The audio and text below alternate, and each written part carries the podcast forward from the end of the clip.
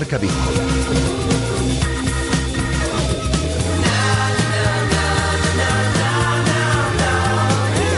Rafa Valero.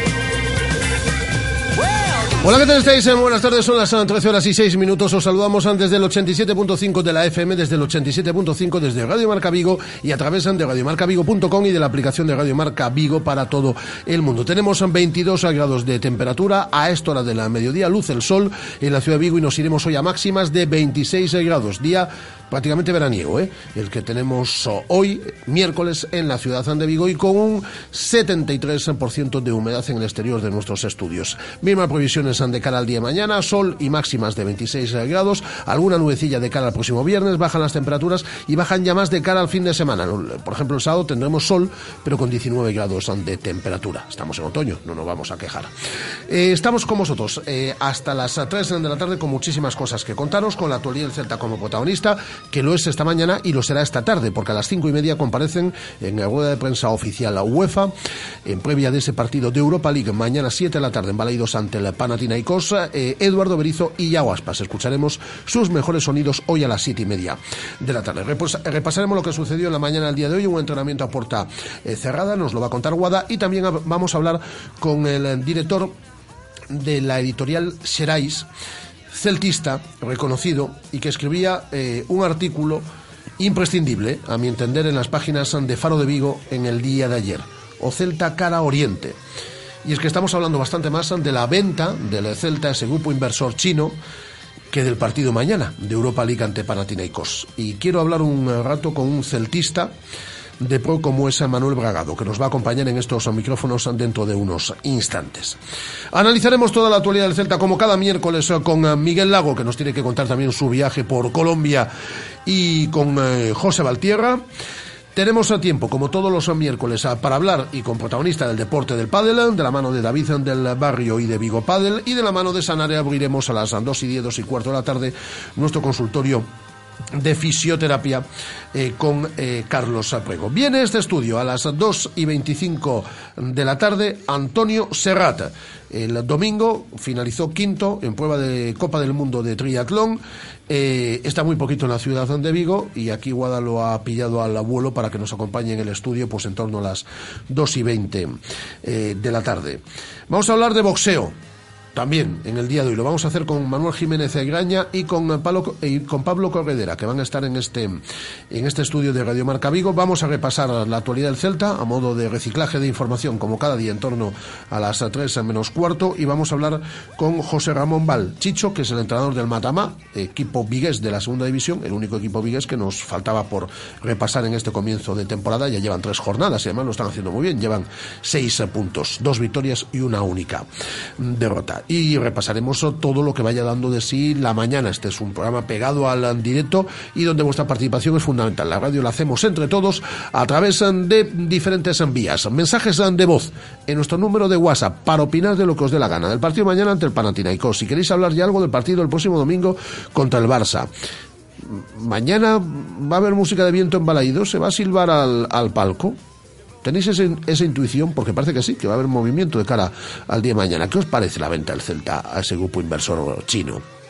Eh, podéis opinar de lo que os dé la gana, de todo eso, y de pádel, y de fisioterapia, si tenéis alguna consulta para Carlos Apriego, y de triatlón, que viene Antonio Serrate, y de boxeo, de lo que os dé la gana. 618023830. Mensajes de voz a nuestro número de WhatsApp. Ayer recibimos en la parte final de la entrevista con Mongonda 1 que se quedó fuera porque lo recibimos en la parte final. Tenéis que estar un poquito más vivos. Pero nos queda algún mensaje pendiente el día de ayer que lo vamos a escuchar ya ahora, en el comienzo del programa y los que vayan llegando. Es 618023830. Mensajes de voz a nuestro número de WhatsApp o llamadas en directo a nuestras dos líneas telefónicas permanentemente abiertas. 986-436-838, 986-436-838 o el 986-436693, 986-436693.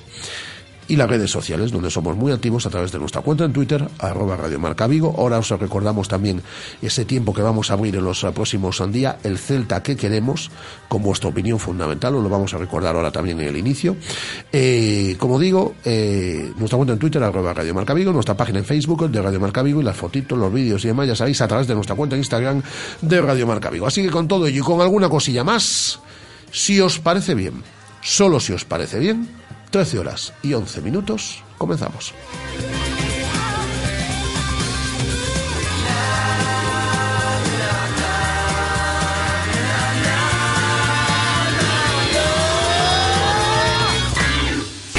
Radio Marca. 15 años haciendo afición.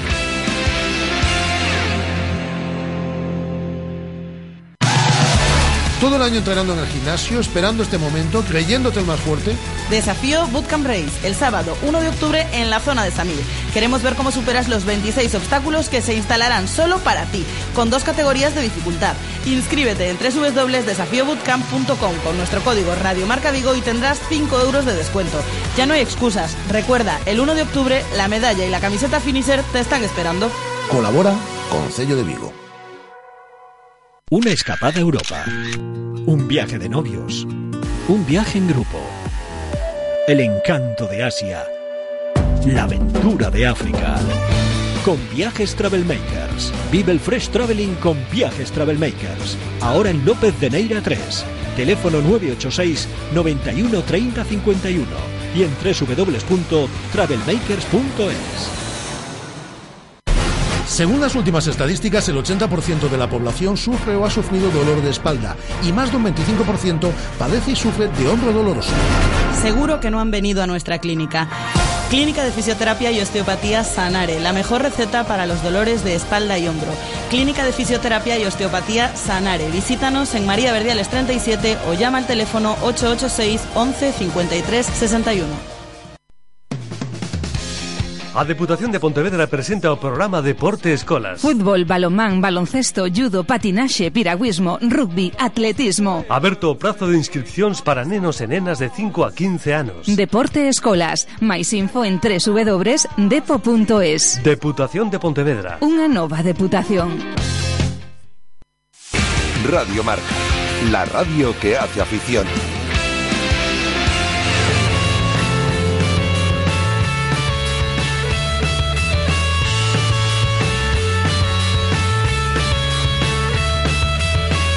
Directo Marca Vigo. Rafa Valero.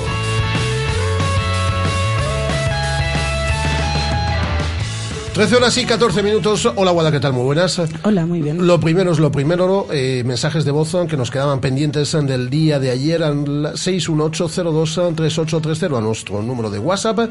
Mensajes como estos. Buenas, eh, Rafa y equipo. Hola. Mira, a lo mejor peco de, de exagerado o, A de ver, tener- o de ponerme la tirita antes de tener la herida. A ver, a pero ver. a mí lo que más miedo me da del grupo inversor chino este Ajá. es la deslocalización. Eh, quiero decir, que nadie me asegura de que el, el grupo este chino con el 90% de las acciones decida llevarse al club a otro sitio. Y no es tan difícil porque eso ya pasó. Si no recuerdo mal, el Ciudad de Murcia es hoy en día el Granada. Si no recuerdo mal. ¿Mm? No sé, al igual, repito, peco de miedoso, pero a mí es lo que más eh, miedo me da. Pues ya ves, eh, hoy han cesado a Paco Gémez, por cierto, como entrenador del Granada. Esto es lo- eh, estos, estos chinos no se andan con tonterías, ¿eh, Guada? Es decir, aquí... ¿cómo- Oficial- cómo- cómo- oficialmente, cómo- oficialmente ni siquiera somos ya Real Club Celta de Vigo No, no, y todavía no han llegado R- los chinos. Somos RC, eh, R- Real Club RCC Celta. Vigo. Real Club Celta. Mm. RC Eh, Celta. Sí, sí, sí. Bueno, aquí Todavía no han llegado los chinos. Y, los, y los chinos, ya te digo yo, como pierde, de Vigo ya como, no lo como tenemos. pierde cinco partidos Berizzo, lo ponen en la calle. Han echado a Paco Gémez en el Granada. Eh, voy a saludar. mm, yo os recomiendo que leáis todos los eh, lunes sus eh, columnas en eh, Faro de Vigo. Es el director de Xerais, eh, es un celtista de, pro, abonado de la grada de Río Alto, y escribí ayer en Faro de Vigo una mm, columna imprescindible para el celtismo, o Celta cara o cara Oriente.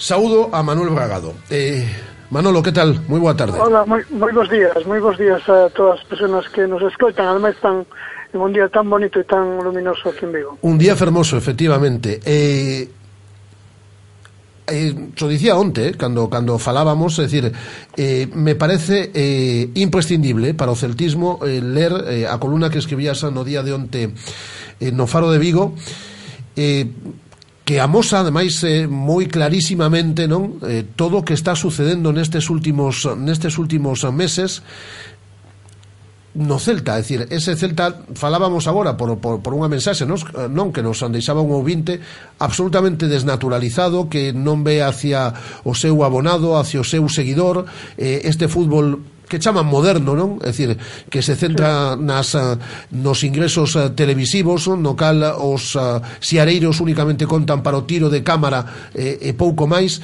e despois o, o que vos está a pasar, ti como abonado de Río Alto que padeces dende o día de mañá, pois esa reubicación que vos avisan, pois con alevosía e case que con nocturnidade.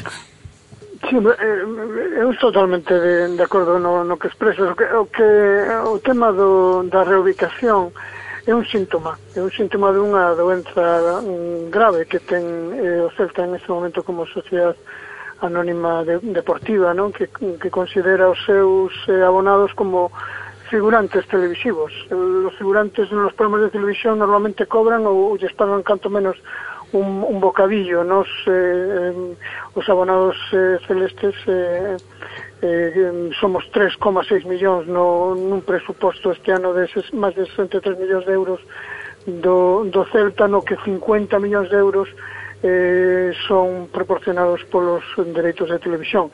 E bueno, creo que eso son dúas cifras que nos axudan a entender o que está o que está o que está pasando no fútbol a nivel eh, internacional en todas as, eh, as ligas eu, eu, europeas eh, que, bueno, están sendo eh, froito pois, dunha canibalización por parte de, de dos intereses económicos de invisibles, se queredes eh, que os chamemos así, eh, que están globalizando o mundo do, do fútbol, que están modi facendo modificar os costumes dos aficionados, tanto a nivel do que son os, eh, os, os horarios dos, eh, dos partidos, a organización das competicións e, sobre todo, o papel que, que podemos ter os aficionados. Aquí, no caso específico do Celta, coincide en que temos, estamos vivendo indudablemente unha crise institucional eh, non sei eh, cal vai a ser o decorrer dos acontecementos, pero non é moi difícil intuir que pois, ao longo desta temporada probablemente pois, o Celta cambiará de, de propiedade cara a este, digamos, espazo de, de invisibilidade do que son as sociedades de, de capital risco. E isto, pois, como cualquier mudanza, pois, para os do, vai ser un, un momento difícil e, e complexo para, para o club como tal, para o celtismo e, e agardo que influa menos posible a nivel deportivo, claro. É que Manolo, eh, neste fútbol non contan nada xa os sentimentos, é dicir, importan pouquísimo, os eh, aficionados contan cero, é dicir, non importan, salvo que dicías, para ese show televisivo ou para ese tiro de, de cámara, En o caso do Celta existe, ademais, non sei se si coincides comigo, un eh, erro de comunicación clarísimo co, co abonado, sí, sí, sí, dende xa fai ba, bastante tempo, é dicir, eu estou pensándome todos os días dicindo, eh, os medios de de comunicación eh, somos transmisores, é dicir, nada máis, é dicir, eh, mm, eh, o que pasou ao longo de todo este verán con moitísimas cousas subida do, do precio dos abonos o precio das localidades de cara a determinados partidos ti falabas onte tamén na columna claro, que, sí. que que abonado que seguidor xoven do Celta vai poder pagar eses, eses eh, prezos eh, co, coa crise que seguimos atendo no, de, eh, económica non? é dicir pero importa moi pouco é dicir, mm, ao final é, Eh, é dicir, o, abo, eh, o abonado, o, o seguidor, neste caso do, do Celta, non lles importa. Lo que pasa, sin embargo, la razón de ser de, do Celta é o celtismo, non? O mm. celtismo, esas 20.000 personas que dunha ou outra forma acudimos de, de forma eh, máis ou menos constante o, o, o estadio e a veces pues, con, con, con esas dificultades que provocan pues, os horarios e para contabilizar, digamos, para conciliar non o, o deporte, neste caso, con, eh, cos nosos traballos. E despois eu sempre mm, em, em, trato de advertir sobre que o celtismo é algo un, que está espallado polo, polo mundo, na, na diáspora galega, e hai celtistas en todos os continentes, eh, personas que, que siguen eh, pues a información deportiva do Celta e, e os partidos pues, prácticamente como os que como os que vivimos na área metropolitana de Vigo. E esas personas tamén son in, in, imprescindibles para e máis en este marco de globalización e pouco contamos con, con, con eles, tanto son, con uns eh, aficionados como, como outros.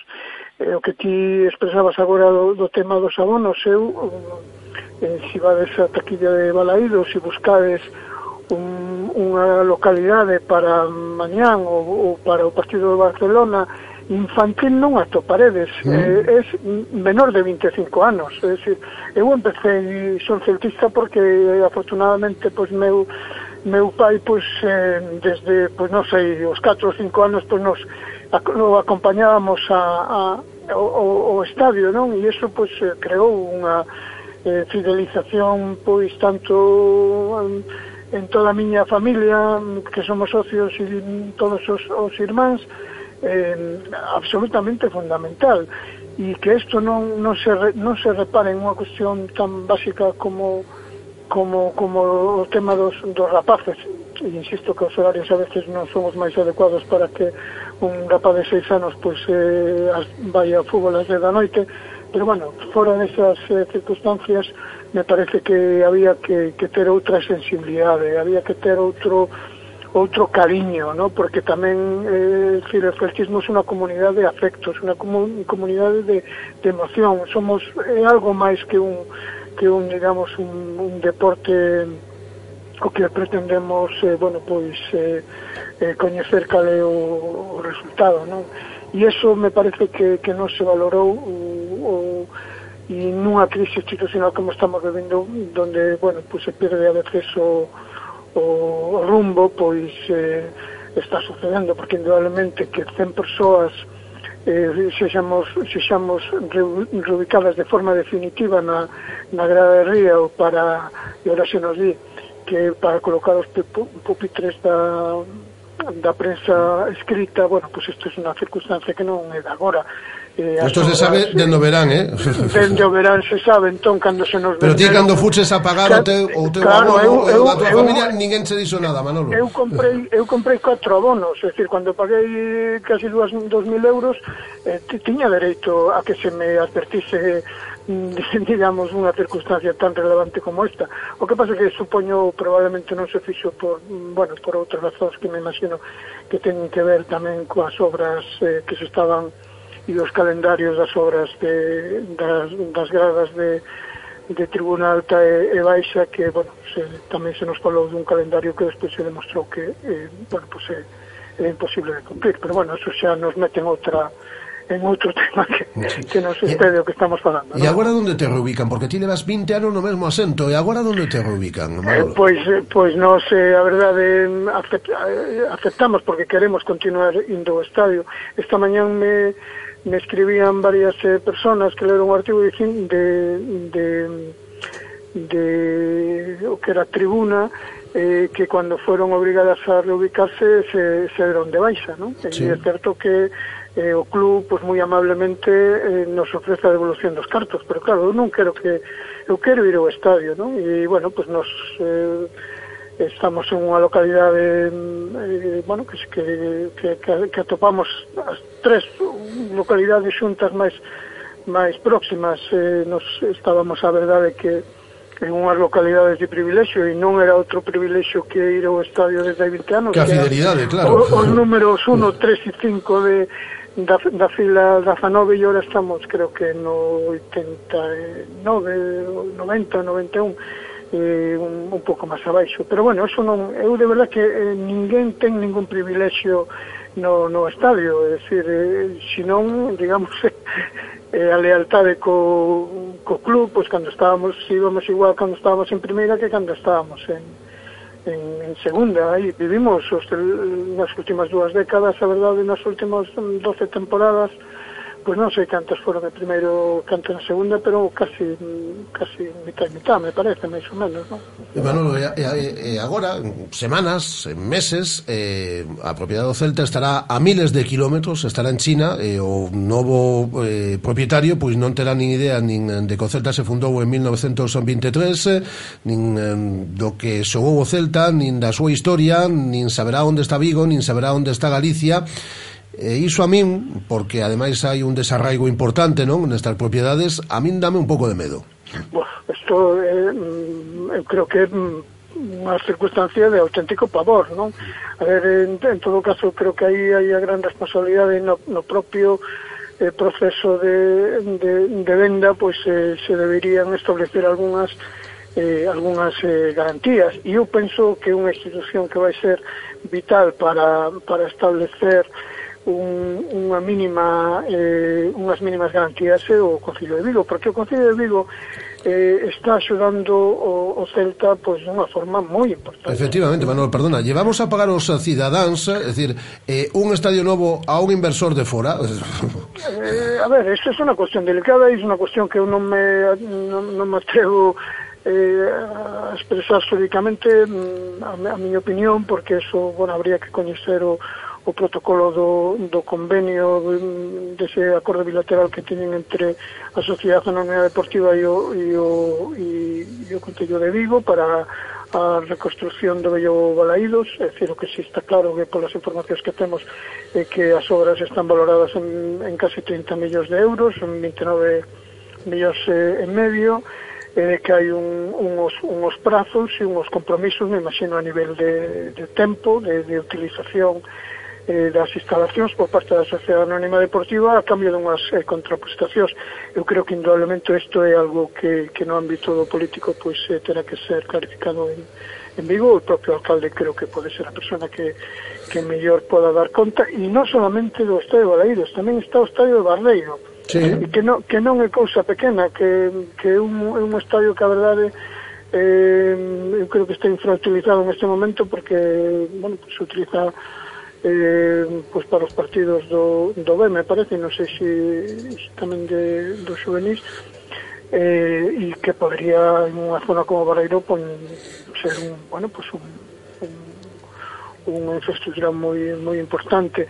Mm, eu creo que por esa, por esa vía e tamén pola vía do asociacionismo celtista, de, bueno, pois as vías das, mm, das, das peñas e de, e de, e de todo o momento eh, Celeste, pois, bueno, e co apoio que sempre proporcionado os medios de comunicación, pois, eh, eh, que non se que non se apague o, o, o celtismo como como sentimento e que teña eh, que teña un, unha posibilidade de, de, de contar para algo en, en, con unha nova propiedade. Eu eh, me parece e, que, que é imposible un, que un capital económico galego pues, poda competir con, con estos monstruos porque es que Sí, pero o, o mellor Manolo en vez de facer un negocio de 70, 80, 90 millóns, pois pues, o facemos de 30 millóns, que xa está ben, Ay, eh, bueno, eh, eh, eh eso... eh, e, e, e deixamos o clube en, eh, en máis galegas. E máis de xente que sepa un pouco, polo menos onde onde está o estadio.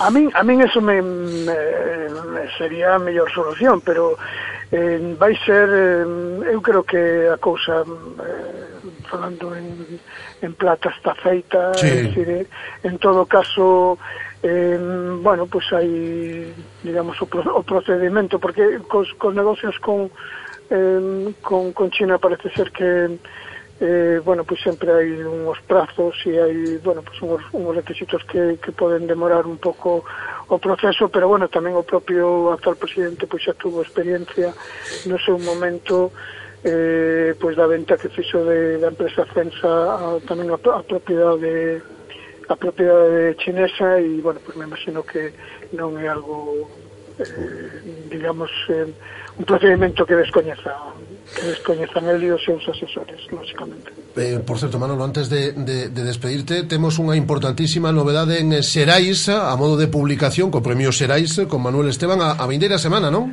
Pois a vendeira semana eh, eh, presentarase a novela de, de, de Manuel Esteban, que Manuel Esteban que é un, un, un médico e eh, eh, profesor eh, vigués eh, eh, que era totalmente desconocido no ámbito literario e que se presentou ao Premio Xerais cunha novela titulada A ira dos, dos mansos e unha novela negra ambientada na, na cidade de Vigo que vai a ser un eu creo que algo unha grandísima sorpresa no ámbito literario galego e especialmente con ese interés que hai en, en Vigo que se está convertindo en unha cidade literaria pois pues, gracias a figuras como Feijol, Elisa Costas, eh, Domingo Villar y todos este, este tipo de, de escritores. E estaremos en, en a partir das, das 8 o próximo venres día 7 que non creo que non temos partido hasta domingo. Efectivamente.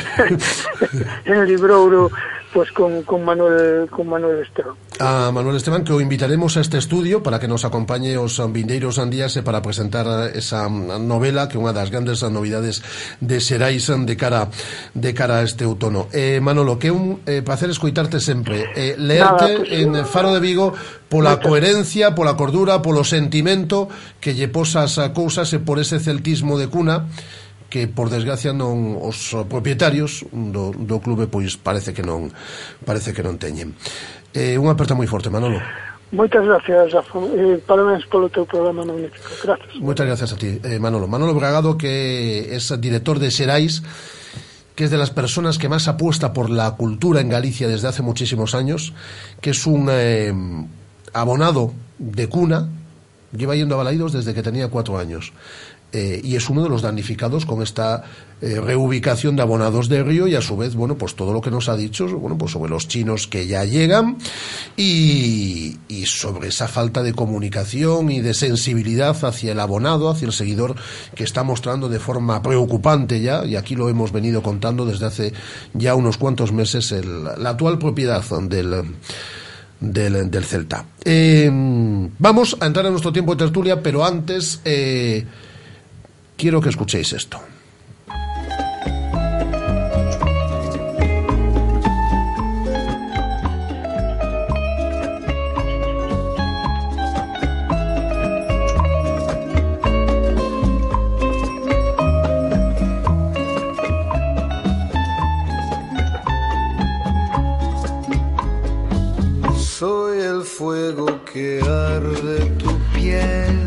Esta es la banda sonora de la serie Narcos imprescindible que ha finalizado ya su ya está colgada su segunda temporada en Netflix ahí con Pablo Escobar como protagonista.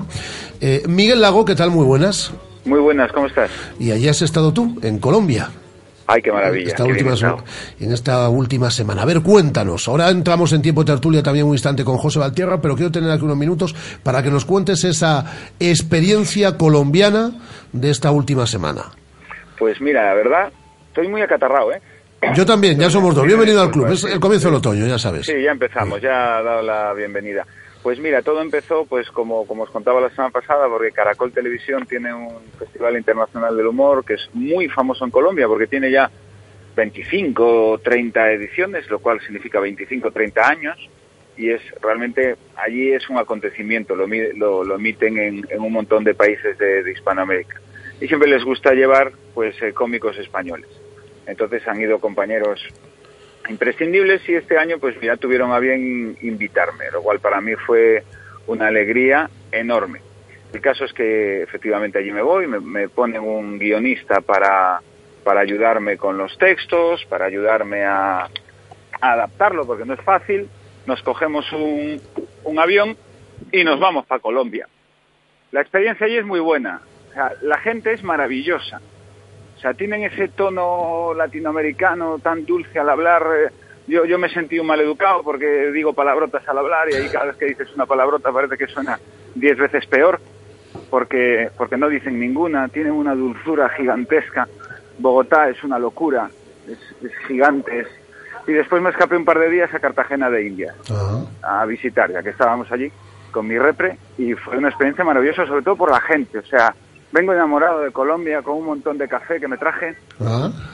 Y luego la experiencia televisiva muy buena. ¿Qué tal en Caracol? Están, bien, están un poco en pañales todavía.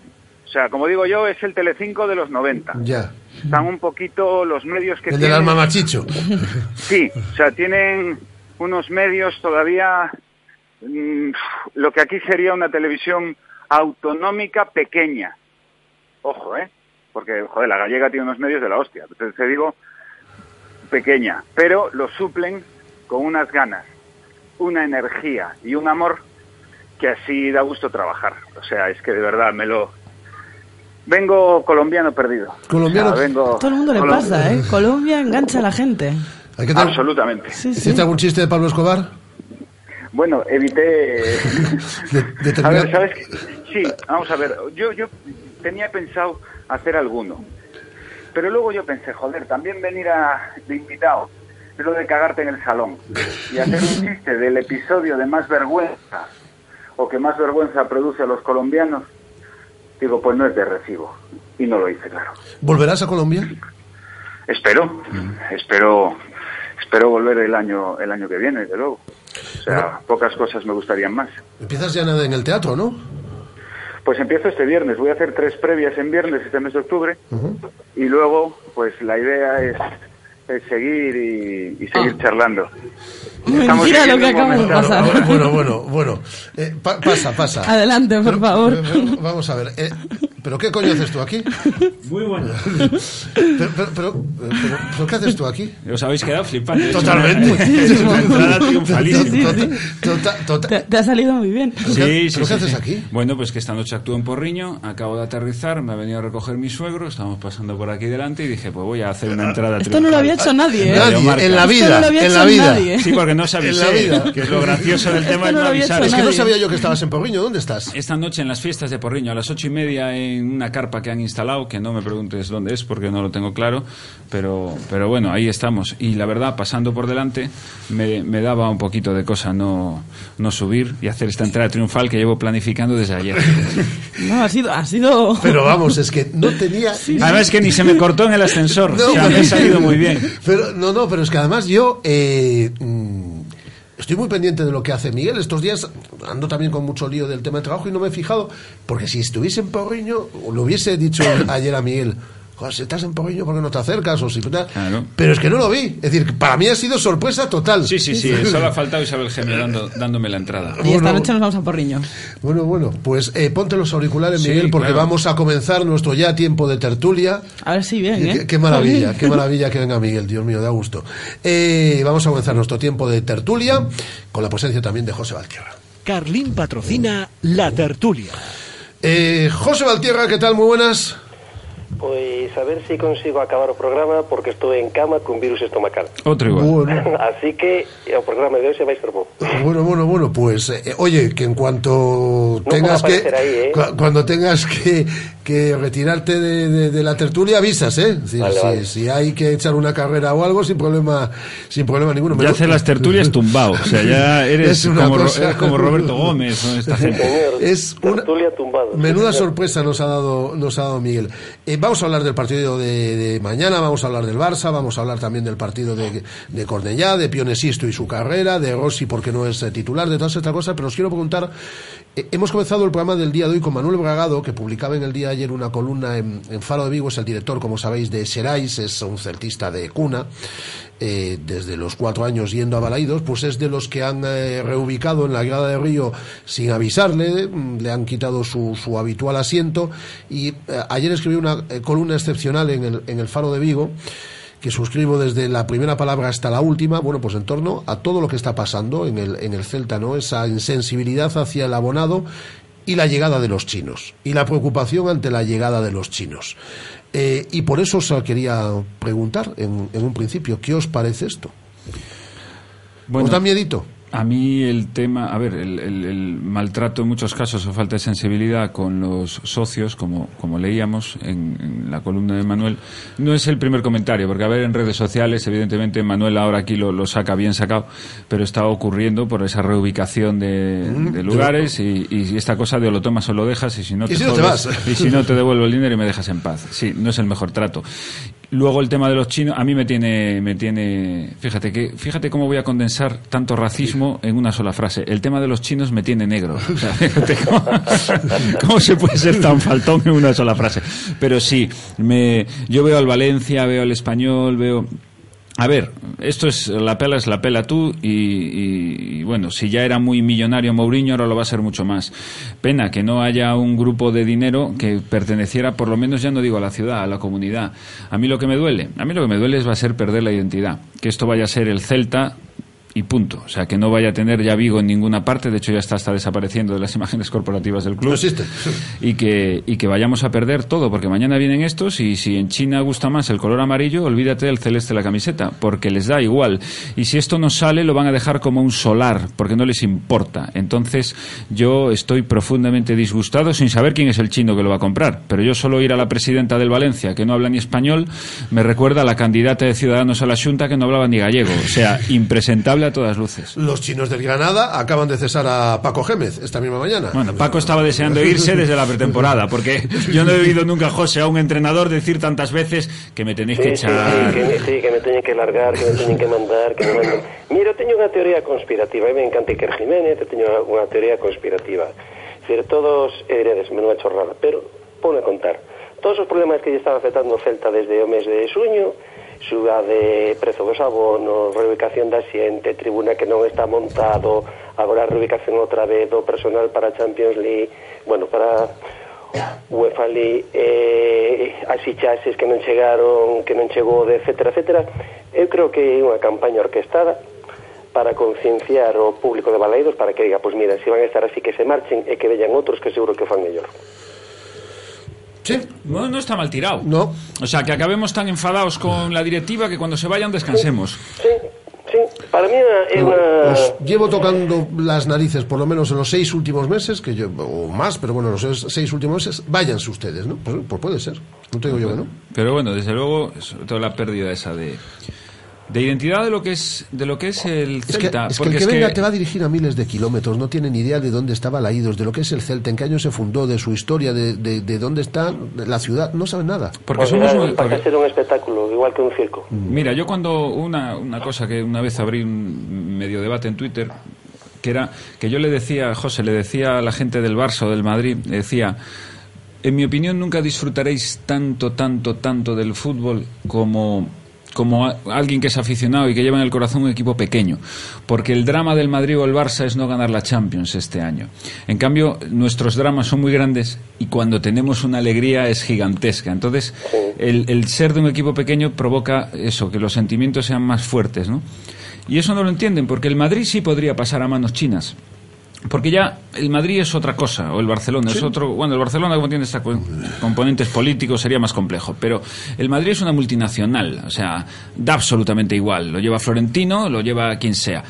Pero los equipos pequeñitos, de ciudades pequeñitas, humildes y trabajadoras como la nuestra, que venga capital de fuera, que no saben dónde está Vigo, porque al chino de turno, al que van a mandar aquí de director general, que es un puesto, le van a decir, mira, en este holding de estas 200 empresas, tú que estabas llevando el área de informática, ahora te vas a ir a Vigo. El cabrón a va a tener que buscar, holding, ¿eh? claro, va a tener que buscar dónde está Vigo. Pasamos a ser un número más.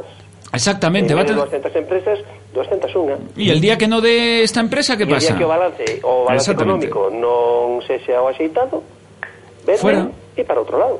Ya está, o te lo venden a, a otras manos o, se- o le venden la licencia al del Granada porque el Granada bajó a segunda. Que sí, que Si es sí, que que da sí, igual, que o sí, sea, que sí, que sí. es a mí me- no me- es que no me quiero calentar, pero porque no quiero ser tampoco el que lo lleve todo a lo emocional o que haga un, un- un análisis excesivamente reduccionista. Pero con la información que tenemos, que tampoco es mucha, yo digo chinos no, o sea, No, pero vamos a ver. no porque sean no, chinos, y pero es que porque- además, a día de hoy, para el fútbol, ya no solo para los chinos, para la Liga de Fútbol Profesional, sin ir más lejos, es decir, el aficionado es un tiro de cámara. Es decir, lléneme la grada de enfrente, en este caso la tribuna. Que ni siquiera la grada, No, porque es que ahora mismo el dinero está en la tele. O sea, es que no les interesa ni que vengas. Mañana se juega a puerta cerrada. Y, y al Tebas, y al sinvergüenza de Tebas le da igual. O Decía sea, no hay otra. onte dos figurantes de que por lo menos que os figurantes que van a televisión que lle pagan o que lle dan un bocadillo e que Claro, ao final no, vai acabar sí, sí. eso hai que encher esa grada outro día non foi o Sevilla B que casi matan a, a todos os espectadores de calor porque o tiro de cámara iba unha Claro. grada que daba sol e a grada de sombra non abrir, é dicir, somos Sí, da igual. sí, y además es que ya no son, mira, ya no son, ya no son los precios. O sea, ya los precios este año de los abonos del Celta son una barbaridad.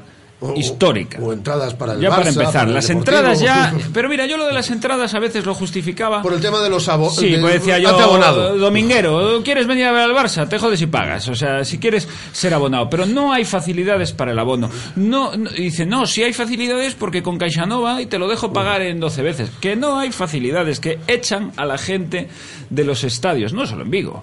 En toda España. No interesa. O sea, lo interesa es la tele. Yo, como vivo en Madrid, pues yo al Celta lo veo por la tele.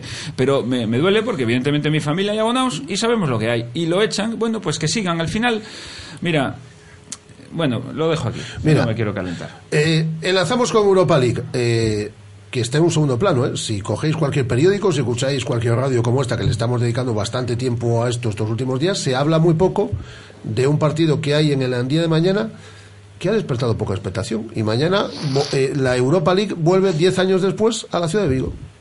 Bueno, supongo que si andamos calentitos. Claro. Sí, pero ten en conta que o tema importante, o tema central non é o tema deportivo, é o claro. tema económico. E cando se fala de pelas, cando se fala de pacta, o resto dos temas quedan achantados. Mañana le podemos meter mano, José, al Panathinaikos? Eu creo que o Celta mañan debería ser a gañar o partido e meterse na seguinte ronda pero pero ben, ademais o Celta ben dun do que era un partido basura contra o español, mm. se convirte nun subidón de adrenalina impresionante. Porque resulta que era un partido aburrido, 0-0, etcétera, etcétera, de repente ganamos 0-2. Mm. Había que ver ese vestuario a finalización do partido como estaba. Mm damoslle confianza a Rossi, Rossi queda como un estupendo xogador, como que ten que ser a referencia do Celta, e hai un gol que se o chega a meter Cristiano Ronaldo ou Leo Messi, estamos tres anos falando dese gol, El de Pione Sisto. que son 80 metros. 80 metros, eh, 80 metros. en 13 segundos y todo el que le salía al paso ah, lo deja- Thiago Aspas mata a Pione Sisto. Ah, bueno, lo mata porque esquiva tan solo por la derecha. Sí, sí, sí, sí, Además sí. fue muy bonito porque yo lo estaba viendo con, con mi madre, que ha venido mi madre mi madre a, a Madrid. Dale recuerdos a la excelsa señora. Se los haré, de- no sé por qué debería hacerlo, pero bueno, se los haré de tu parte. Vale.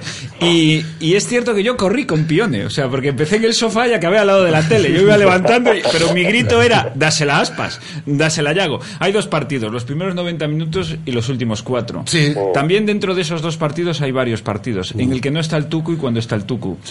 Yo, yo lo que sí lo que sí analizo es que bueno tenemos no, no- todavía hay una diferencia muy grande entre unos jugadores y otros. Tucu es un buen ejemplo Rossi.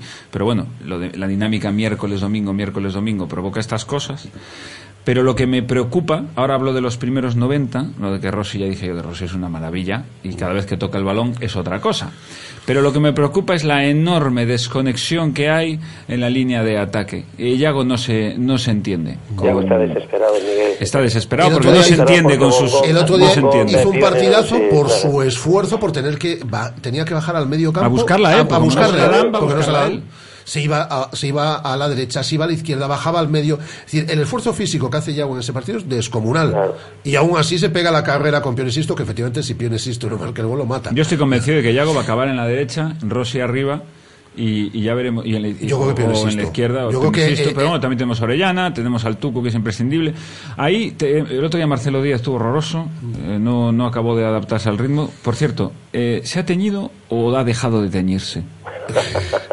Se ha teñido. ¿Se ha teñido de blanco? Sí. Vale. Y no, es, y no- vapor. y no es ninguna apuesta ni ninguna promesa. Porque, Es porque le- se levantó por la mañana y dijo, "Joder, me tengo que teñir". Y se ve bien, además. Vale. mató ya neuronas Bueno, pues es- pero sí, y, y una vez más, lo imprescindible que es el Tucu, lo imprescindible que es Orellana, es que claro, era Orellana, Aspas, Nolito, Mira, y ahora es Aspas Nolito, solo. Suena aquí una campana. Sí, normal, es que... No, pero esta es la última semana ya, porque está sonando tanto la campana. Vale, pero bueno, es eso. Antes tenías un jugador. Bueno, es que teníamos a la banda izquierda de la selección española y de Manchester City. No muramos de, melan- no muramos de melancolía. Pero, José, ¿cómo arreglamos la, la- la nula capacidad asociativa que hay ahora mismo de las bandas con Yago o de los tres de arriba? Pois a base de entrenar, entrenar, entrenar e entrenar. E a base de falar con eles, falar con eles, falar con eles. É dicir, necesitamos que se asocien. Porque Iago non é un xogador que poda estar no centro recibindo centros de Bonconda. Y Bongonda está haciendo la única jugada, ¿eh? que recoger y sempre buscar línea de fondo. Bongonda sempre fai o mesmo. Línea, centro, un tanto anárquico. A mí me da a impresión que é bastante anárquico, pero a mí me da impresión de que a Bongonda se lle acaba, eh? no momento en que empecé a meter a, a Rossi agora o de Pione Sisto é un, é un golpe de moral importantísimo ese gol é de confianza importantísimo a mí me dá a impresión que Bongonda ver, va, va ir desaparecendo moi ben no principio, conto con minutos pero non está resultando. ¿Os sorprende que Rossi no hay- haya sido titular en ningún partido de liga? Yo me mantengo prudente tanto en cuanto a la condición física y de que llegó muy tarde y que quizá eh, el entrenador, no sé si le habéis preguntado al entrenador por la condición física de, de eh, Pepe bueno, es Rossi. decir, dijo eh, hace dos semanas o así que es de que había venido perfectamente y el jugador lo, ayer compareció y dijo exactamente lo mismo que le estaba, que había hecho toda la pretemporada y tal.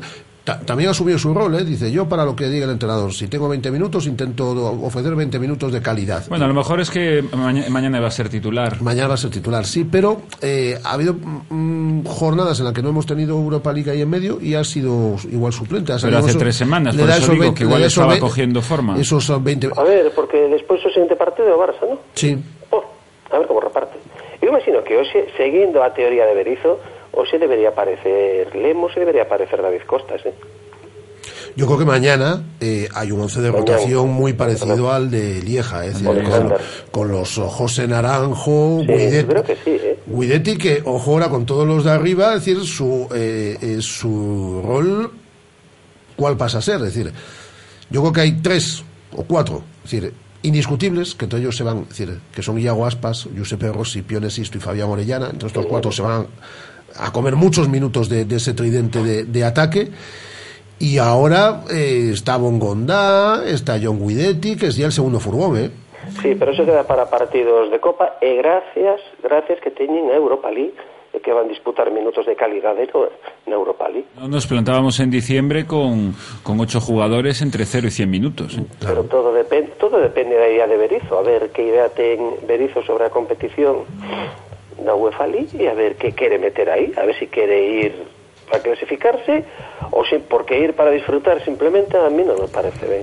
Hai que ir, hai que clasificarse e hai que gañar.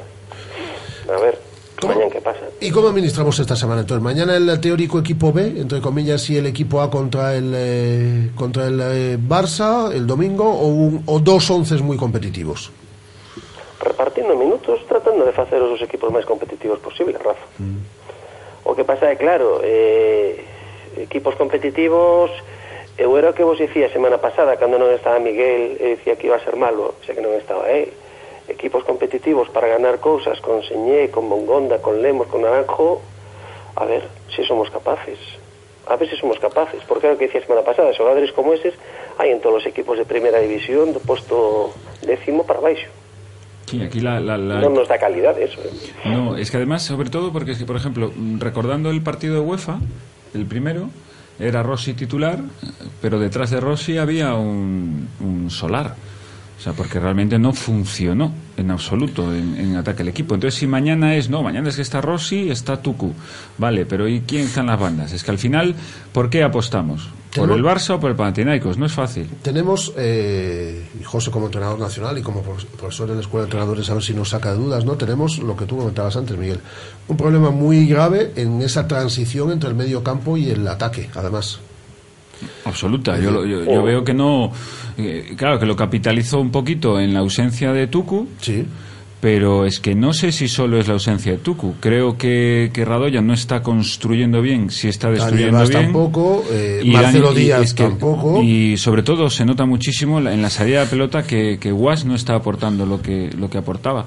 Entonces, es que tam- y, y no hay más demasiada- opciones. Hay, ¿eh? hay demasiada distancia entre líneas. Aparte, ten en conta, creo que falábamos antes, que tanto Orellana como ese xogador do Manchester City tiraban para dentro e Piones isto está empezando a tirar un pouco para dentro pero Bongonda sigue empeñado en ir a córner.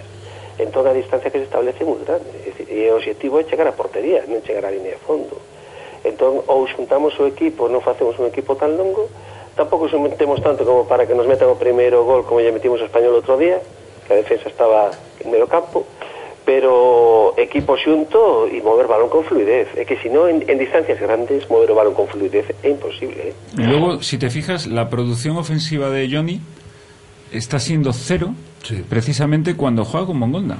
Porque al no, José lo explicará mejor que yo, al no se producirse... que non dá, Bongonda non dá tempo a que Johnny Doble.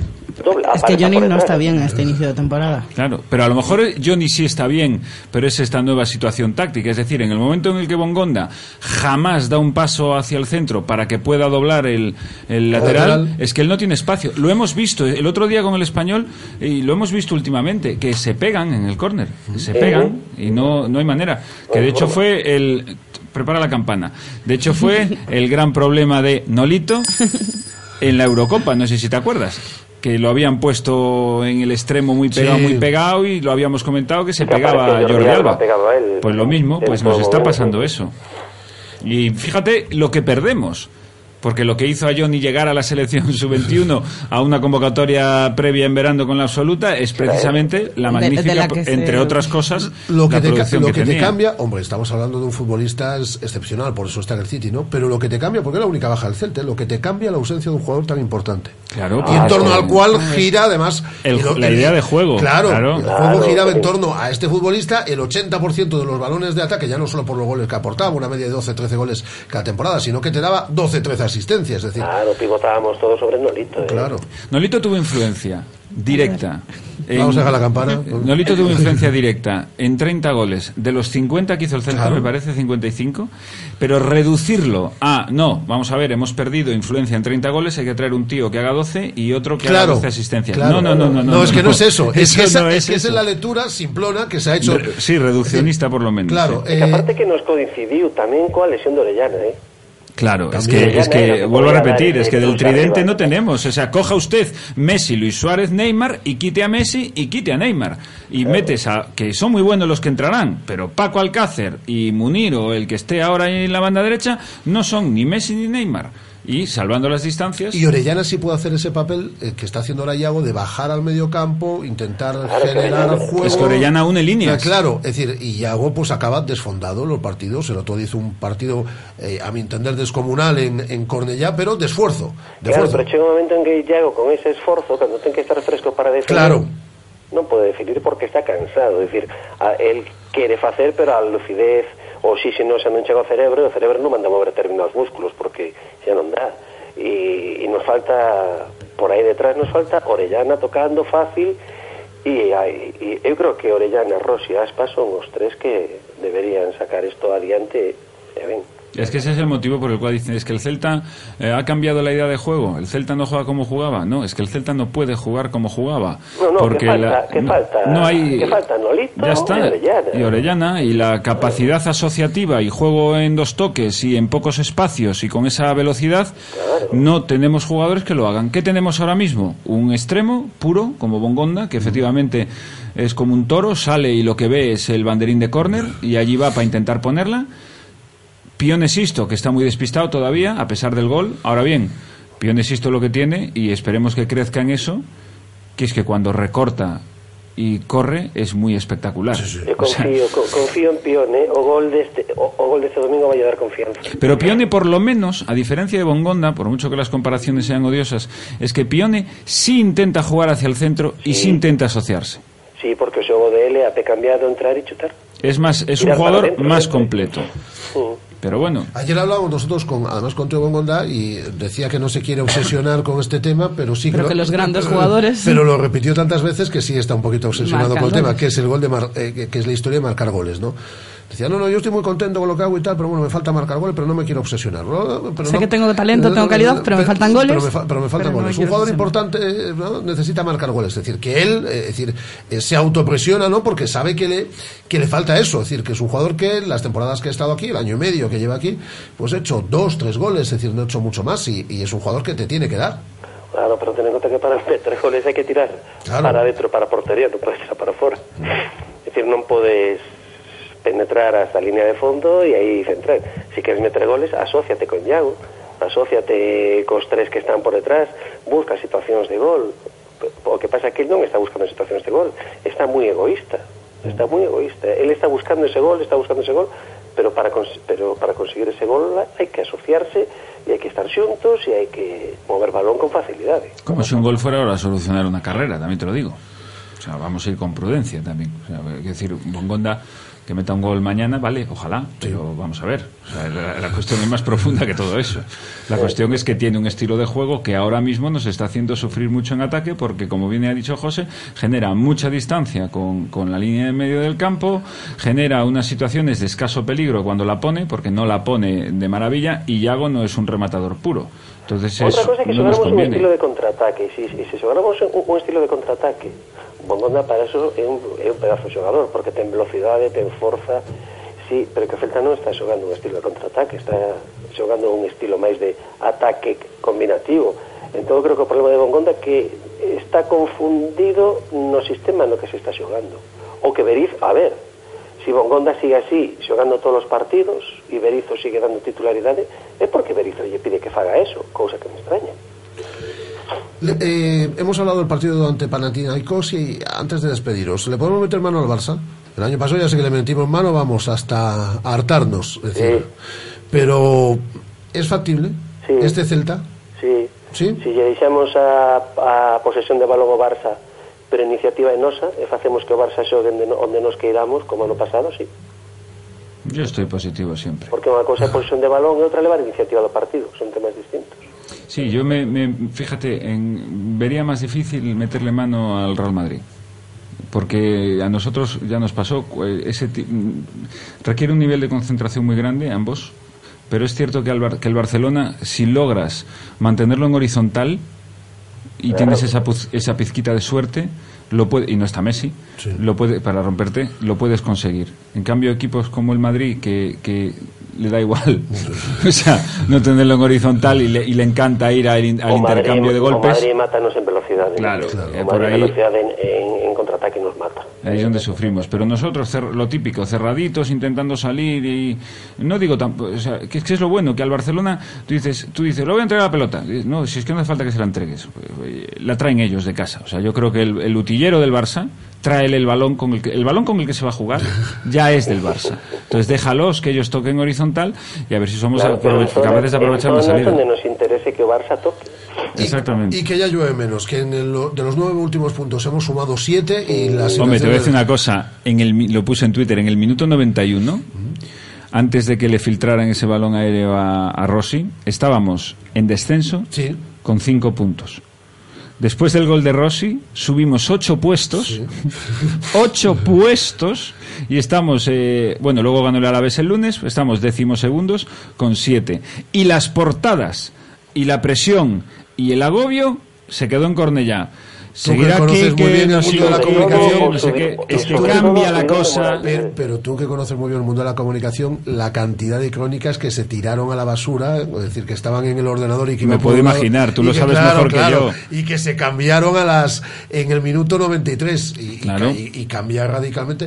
Eh, eh, lo de la- y ya nos despedimos. Lo del pasado eh, domingo fue como cuando no te dan ni un punto en, en Eurovisión y estás ahí en los últimos puestos y de repente viene alguien a España y aparece Portugal y te da los 25 puntos y metes un subidón ahí al final Es un- un subidón que hoxe se debería notar. ¿eh? Yo creo que sí, José. Oye, no, yo sé que estás mal, pero el partido es mañana, ¿eh? Joder, macho. Hoy vemos el Atlético de Madrid Bayern de es Múnich. mañana hoy no pongas a las 7 la tele No, no, no, hoy vou ver o Barça. ¿Es a las 7 mañana? es a las 7 mañana A las 7. Todos los de casa son a las 7. ¿Es a las 7 o a las 9 y 5, A no? las 9 y 5 todos los de fuera y los de casa todos a las 7. Bueno, me hubiera enterado por la mañana al leer la prensa, ¿eh? pero quiero decirlo, pero estoy a, un a poco las 7 de la tarde un horario para que vaya la gente también sí, ¿eh? sí, sí. Y el Barça es el domingo, a la- bueno, ahora nos hemos abonado a las menos cuarto. 20.45 A las del 20:45 domingo, de los domingos, Vamos, a mí me, me- me gusta, me parece buena hora, que ya el año pasado me perdí muchos por ser los sábados a las 10. este año sábado bueno el de las 10 ya desapareció Ya desapareció, lo cual es muy bueno para, para el teatro, la lo han hecho por ti Bueno, a ver, en, en cierto modo, pero también te voy a decir una cosa.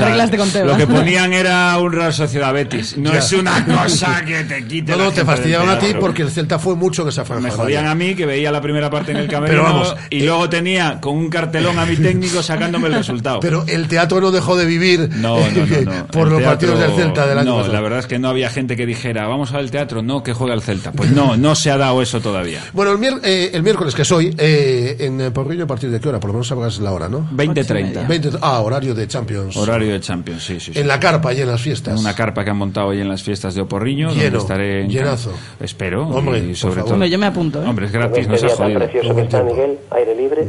Que sí, hombre, que sí, que va a estar- hoy hace un día precioso para hacer un poquito de risa y ya mañana volver a casa y a, y a ver el Celta por la tarde. José, cuídate mucho, ¿eh? Gracias. Venga, venga. José ha cogido una baja en el instituto y está como Dios en casa. Eh, abrazo fuerte, José. Oye, Miguel, eh, eh, qué menuda sorpresa nos has dado. Ya ves. Acompáñame. en un instante el pádel.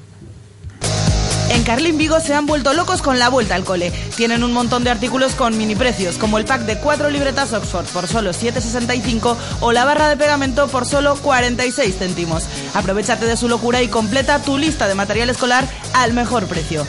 Carlin Vigo, líderes en el sector de papelería en tu ciudad. Radio Marca, la radio que hace afición.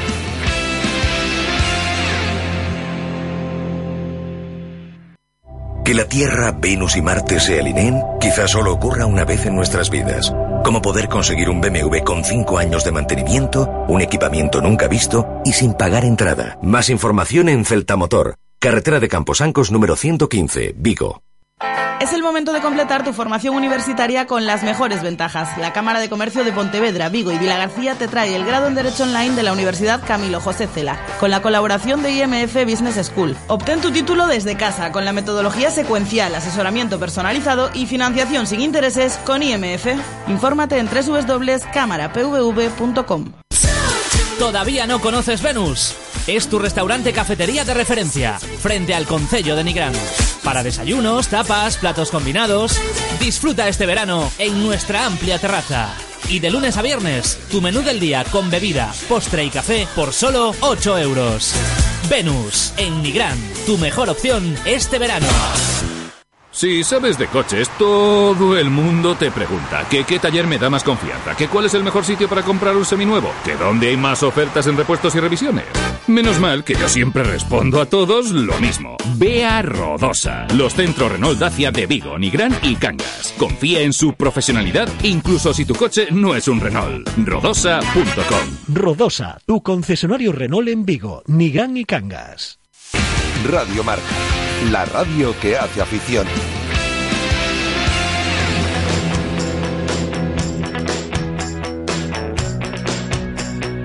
Vigo Padel patrocina el pádel con David del Barrio.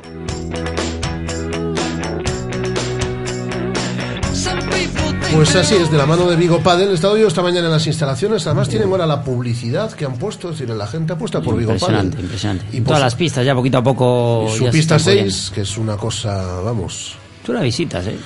Bueno, yo estoy allí, me echo un cigarro, voy a decirla. eh, No, pero- eso no se tendría que haber dicho en antena. No, bueno, pero, pero yo no puedo mentir a No los puedo, mentir- no puedo mentir a los- Después de entrenar, La, la pista 6. una cerveza es aceptable. La, la pista 6 está espectacular. Y un día como hoy ya ni te digo. La verdad que sí. Hasta tiene buenas vistas y todo. Hasta tiene buenas vistas, efectivamente. Al campo de Sardo. Eh, eh, bueno, ¿qué tenemos que contar hoy?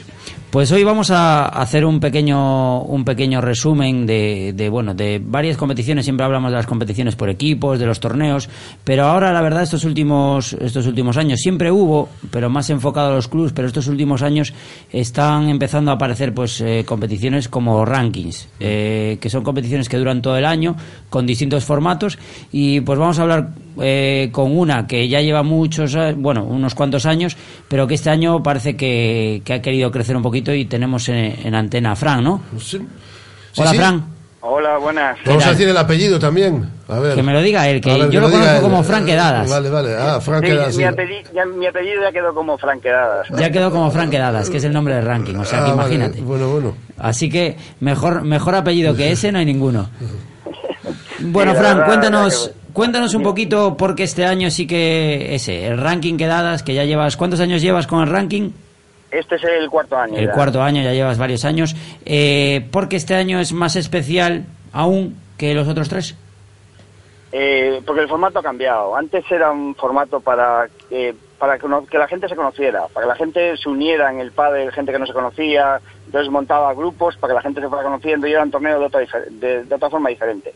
Ahora la gente ha crecido, ya el pádel en Vigo ya es, ya es, ya es, ya es extenso a todo el mundo y ya hay un nivel. Entonces ya puedes eh, poner la gente por niveles y poner a la gente en Vigo en su sitio. Es decir, yo estoy en este nivel y juego, compito a este nivel. Entonces lo hemos hecho ya de otra forma, en forma, forma ranking. Y aparte este año, bueno, como novedad eh, se va a poder se va a poder disputar en dos clubs con, con, uno, con un convenio que hay entre esos dos clubs y, y el ranking para que tenga un precio menor. En- va a ser en Vigo Padel y en el, en el club Padel y, y se supone que, bueno, yo a día de ayer, porque un poco estoy ahí echándoles una mano deportivamente, pero a día de ayer creo que íbamos en 146 parejas ya, ¿no? Sí, pues te quedas corto porque ya hay 180. 180, ya me Yo estás ayer asustando. cuando Ya yo me ayer estás me fui a- asustando. me fui a jugar, eh, dejé el móvil y cuando volví lo vi y dije, madre mía. A ver, a ver, estamos, 180. ¿pero cuánto tiempo dejaste el móvil? Nada, nada, yo lo vi, que Lo fui a jugar yo también al Mercan, estábamos Sí. jugando en, en pistas uno al lado del otro y del yo otro, empecé un sí. poco más tarde que él, pero él, él debió durar su partido hora y media, dos horas, ¿no? Duró dos horas, sí, duró dos horas. Duró dos horas. Pues, pues mira, en dos horas eh, más de 30 inscritos, 30 parejas más, que aparte también en este, en este ranking como novedad eh, se puede inscribir la gente por tríos, o sea, no solo como por parejas.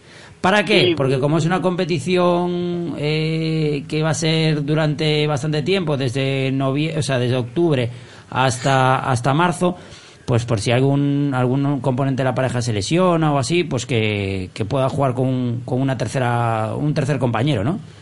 Sí, sí, es una cosa que a veces faltaba, ¿sabes? Eh, que te genera problemas en un torneo largo, que siempre hay una lesión, alguien que tiene algo, lo que sea. Y esa, esa opción es buena, es tener el tercero y en un momento dado, pues oye, pues juega uno, juega otro, siempre da esa opción, es buena. Bueno, estamos hablando de 180 parejas. Entonces, jugadores, tenemos Jugadores, casi eh, 400, ¿no? Casi 400 y esto aún, aún le quedan los días, sea, aún vamos a dejar, aunque el cierre se hacía hoy, vamos a Mm. dejar hasta la presentación que hacemos de los grupos el día 30 para que la gente se pueda inscribir el último día allí en la presentación que hacemos en iPadel. Sí, cuéntanos a un poquito la, en qué va a consistir y, y- y qué va a haber en, en IPADEL el viernes, porque hay una, una, una montada bastante gorda, ¿no? Sí, la verdad es que sí, vamos a montarlo allí, esperamos que venga mucha gente, ya vino mucha cuando lo hicimos en Vigo Padel, la verdad es que funcionó bien y la gente pues asistió. Y en esta queremos hacer como el colofón, fi- colofón final, donde presentamos cómo van a ser los grupos, cómo van a estar colocadas las parejas, eh, voy a explicar el formato, cómo se va a llevar todo, porque hay mucha gente que ya ha jugado mi torneo y sabe cómo funciona, pero hay mucha gente nueva, mucha gente que viene de Vigo Padel o de, o de, que no ha jugado a mis torneos y explicarle el funcionamiento y todo eso. Y aparte, pues eso, vamos a tener consumición, pinchos, eh, ahí se van a portar bien y van a tener a la gente muy, muy contenta. Es un- una cantidad destinada a premios que está bien, ¿eh? Eh, sí, y yo creo que lo que sale en la publicidad se va a quedar corto porque a nivel de las parejas... 3.000, no puedo- podemos decirlo, 3.900 euros. 3.900 euros directos, pero va- pero va, a económicos. ser, va a ser más. A ver, va a ser ¿Va a más. ser más? ¿Cuánto más? Eh, no sé. eh, hay que- Más de 4.000, De más de momento, 4.000. No, 3.900 están confirmados. O sea, eso está, confirmados. eso está Así me gusta, confirmado. me gusta la prudencia de David. Eh, Dice, Esto lo claro, que hay confirmado. 3.900 están confirmados. La idea es que se pueda llegar un poquito más e incluso complementar con premios eh, no solo económicos, pues también pues eh, Material deportivo, no material sé, deportivo y este tipo de cosas. O sea, eso es un poco la ¿Y idea, cómo ¿no? tiene que hacer la gente para inscribirse? Eh, para inscribirse. Sí. Eh, lo hacemos, eh, todo lo- tanto Padel como iPadel tienen, tienen el, el link, eh, va por un formulario, solo hay que cubrir un formulario y, y inscribirse. En la, en la web de, de iPadel y en el blog mío están también los accesos para poder inscribirse, pero solamente pasando por iPadel o, o por Padel, ya allí te dan el link para que te, para que te llegue el formulario y poder, es muy fácil. Tres pasos, nombre, nombre de pareja y los teléfonos y ya te inscribes. Y la inscripción además es muy barata, 15 euros, ¿no? 15 euros todo el año, sí. Todo el año. La verdad 15 que- euros jugando a unos precios eh, que hoy en día en Vigo no hay. O sea, Es- a, a eso llegamos, ¿no? Guada, todo el año 15, 15 euros. euros. Sí, ¿no? Es una buena. A ver, eh, es- este tipo, este ranking que, que estamos presentando, bueno, que se está presentando, eh, tiene dos perfiles claros eh, de gente. Bueno, tres perfiles: el jugador habitual, que ese es el perfil habitual, el jugador habitual competitivo, porque los premios económicos, pues, llaman. Entonces hay gente que se va a apuntar pues para intentar ganar el premio económico y luego el perfil de, de un poco eh, cómo nació el, el ranking que nació un poco pues para para gente que no tenía posibilidad de jugar o que no tenía un no se estaba se estaba iniciando en el pádel pues para que, que empezaran para que empezaran a jugar un poquito para que empezaran a jugar un poquito al pádel. Entonces bueno eh, creo que, que, este perfil se cubre no con, con, con, las categorías que hay y con, con, los niveles de juegos que hay no sí sí sí perfectamente. Y, y ya te digo en este en este mundillo la gente ya se conoce ya ya mucha gente entra por amistad por todo esto porque saben que se conocen que juegan juntos y luego por mucha gente que va a entrar y que, y que va a entrar va a entrar en el mundillo porque al final es, es eso, es el buen rollo, el llevarse bien, el jugar, el pasarlo bien, el tomarte una cervecita después con amigos y eso es lo que hace que esto funcione y que vaya bien. Pues eh, muchas gracias, Frank. Y enhorabuena por la iniciativa a iPadel y a Vigo Paddle porque tiene una pintaza. Muchas gracias, ¿eh? Nada, un placer. Eh, Gracias, en, en, este tiempo no sé cuántos eh, mensajes te han entrado en el móvil. En este Tiene tiempo cuatro parejas más, me acaba de escribir ¿Cuatro ahora o cuarenta, por lo menos? No, hombre, no. Bien, y, y, bueno, un poco yendo con, con estas ligas, eh, me gustaría... Te pedimos a Fran ya, ¿no? ¿Qué? ¿Te pedimos a Fran ah, ya? sí, sí, sí, ya lo despedimos. Ah, ¿no? sí, ya, ya lo está, pedimos. ya hasta, está, hasta luego, vale, Hasta vale. luego, Fran, ya estaba despedido. Eh, en esta liga, muy rápido, o sea, en este tipo de formato de ligas, hay, hay dos ligas aquí en Vigo que también, eh, sobre todo una de ellas por los años que lleva y otra de ellas por la calidad de, de los jugadores que la juegan, que eh, es la liga de, de Padel FIES en femenina. Eh, que ya lleva yo exactamente no sé, pero yo creo que lleva sobre seis años disputándose. Eh, ahora mismo, pues eh, no tiene a lo mejor tanto volumen de parejas como esta liga que estamos hablando, pero sí que es una liga que, tanto en categoría femenina como en mixta, que son las dos categorías que se juega, pues es muy atractiva. Y luego una liga que, que es la liga Padel Tour Vigo que la verdad eh, tiene unos premios muy importantes también económicos y, y, empezó a celebrarse desde el año pasado, pues es otra liga que, que es muy apetecible y, bueno, pues para, para comentar a los oyentes, para que el que quiera apuntarse a este tipo de rankings, pues que siempre hablamos de torneos, siempre hablamos de, de, de ligas por equipos, pues es una fórmula más de jugar y de, de conocer a gente. ¿Algo más? Nada más, hasta la semana que viene. ¿Viene un amigo tuyo? ¿Te, te hace caso o no? Sí, bueno. Men, sí, me, menos, menos, de, sí. menos del que debería Oye, hacerte. espero que lo alegréis, porque lo noté enfadado, no sé por qué. ¿Viene enfadado? Sí, pero seguro que aquí. Sí, la alegría. ya, mira, ya tiene una, ya tiene una sonrisa, ya sí, tiene una sonrisa. Sí, la alegría de la huerta. Pues cerramos nuestro tiempo de pádel de la mano de Vigo Padel, como todos son los miércoles, con David del Barrio, y ahora abrimos nuestro consultorio de fisioterapia. Hasta el próximo miércoles, David. Hasta el próximo miércoles. Javi, Ada, Rifre, Faro saben que no somos los más grandes y puede que no los más bonitos, pero tenemos algo que hace que jueguen en nuestras cinco pistas cubiertas y que escojan Vigo Paddle como su lugar de encuentro. Ven a descubrir por qué. Juega con nosotros y anímate a hacerte socio y formar parte del mejor ambiente del pádel en Vigo. Vigo Paddle, carretera Ponte Sega de 29 a 5 minutos del centro de Vigo. Clínica Sanare patrocina el tiempo de salud y bienestar en Radio Marca Vigo.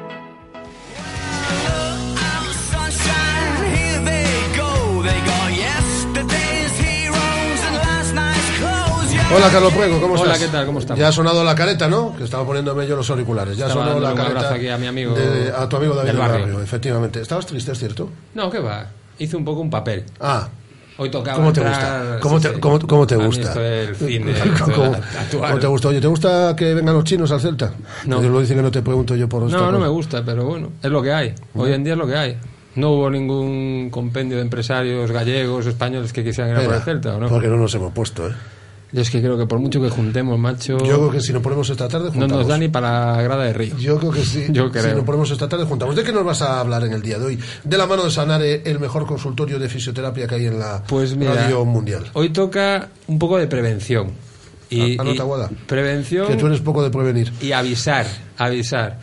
Y primero vamos a empezar por una cosa que ya hemos hablado mil, cos- mil veces, pero que precisamente ayer eh, un paciente que tengo, eh, un runner de, eh, de- habitual de la clínica, bueno, llevaba como tres semanas sin venir y ayer vino y, y- y me dijo que tuvo un susto. Y tuvo un susto y el susto fue que tuvo un golpe de calor eh, corriendo por... ¿A la que nos has advertido tú de esto? Por Bouzas, pues sí, además ya le eché bastante bronca, ¿eh?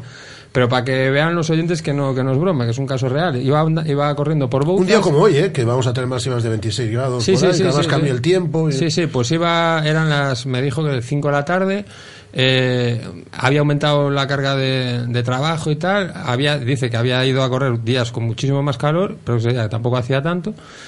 y corriendo por Bouzas, justo delante de la gasolinera, eh, se desplomó.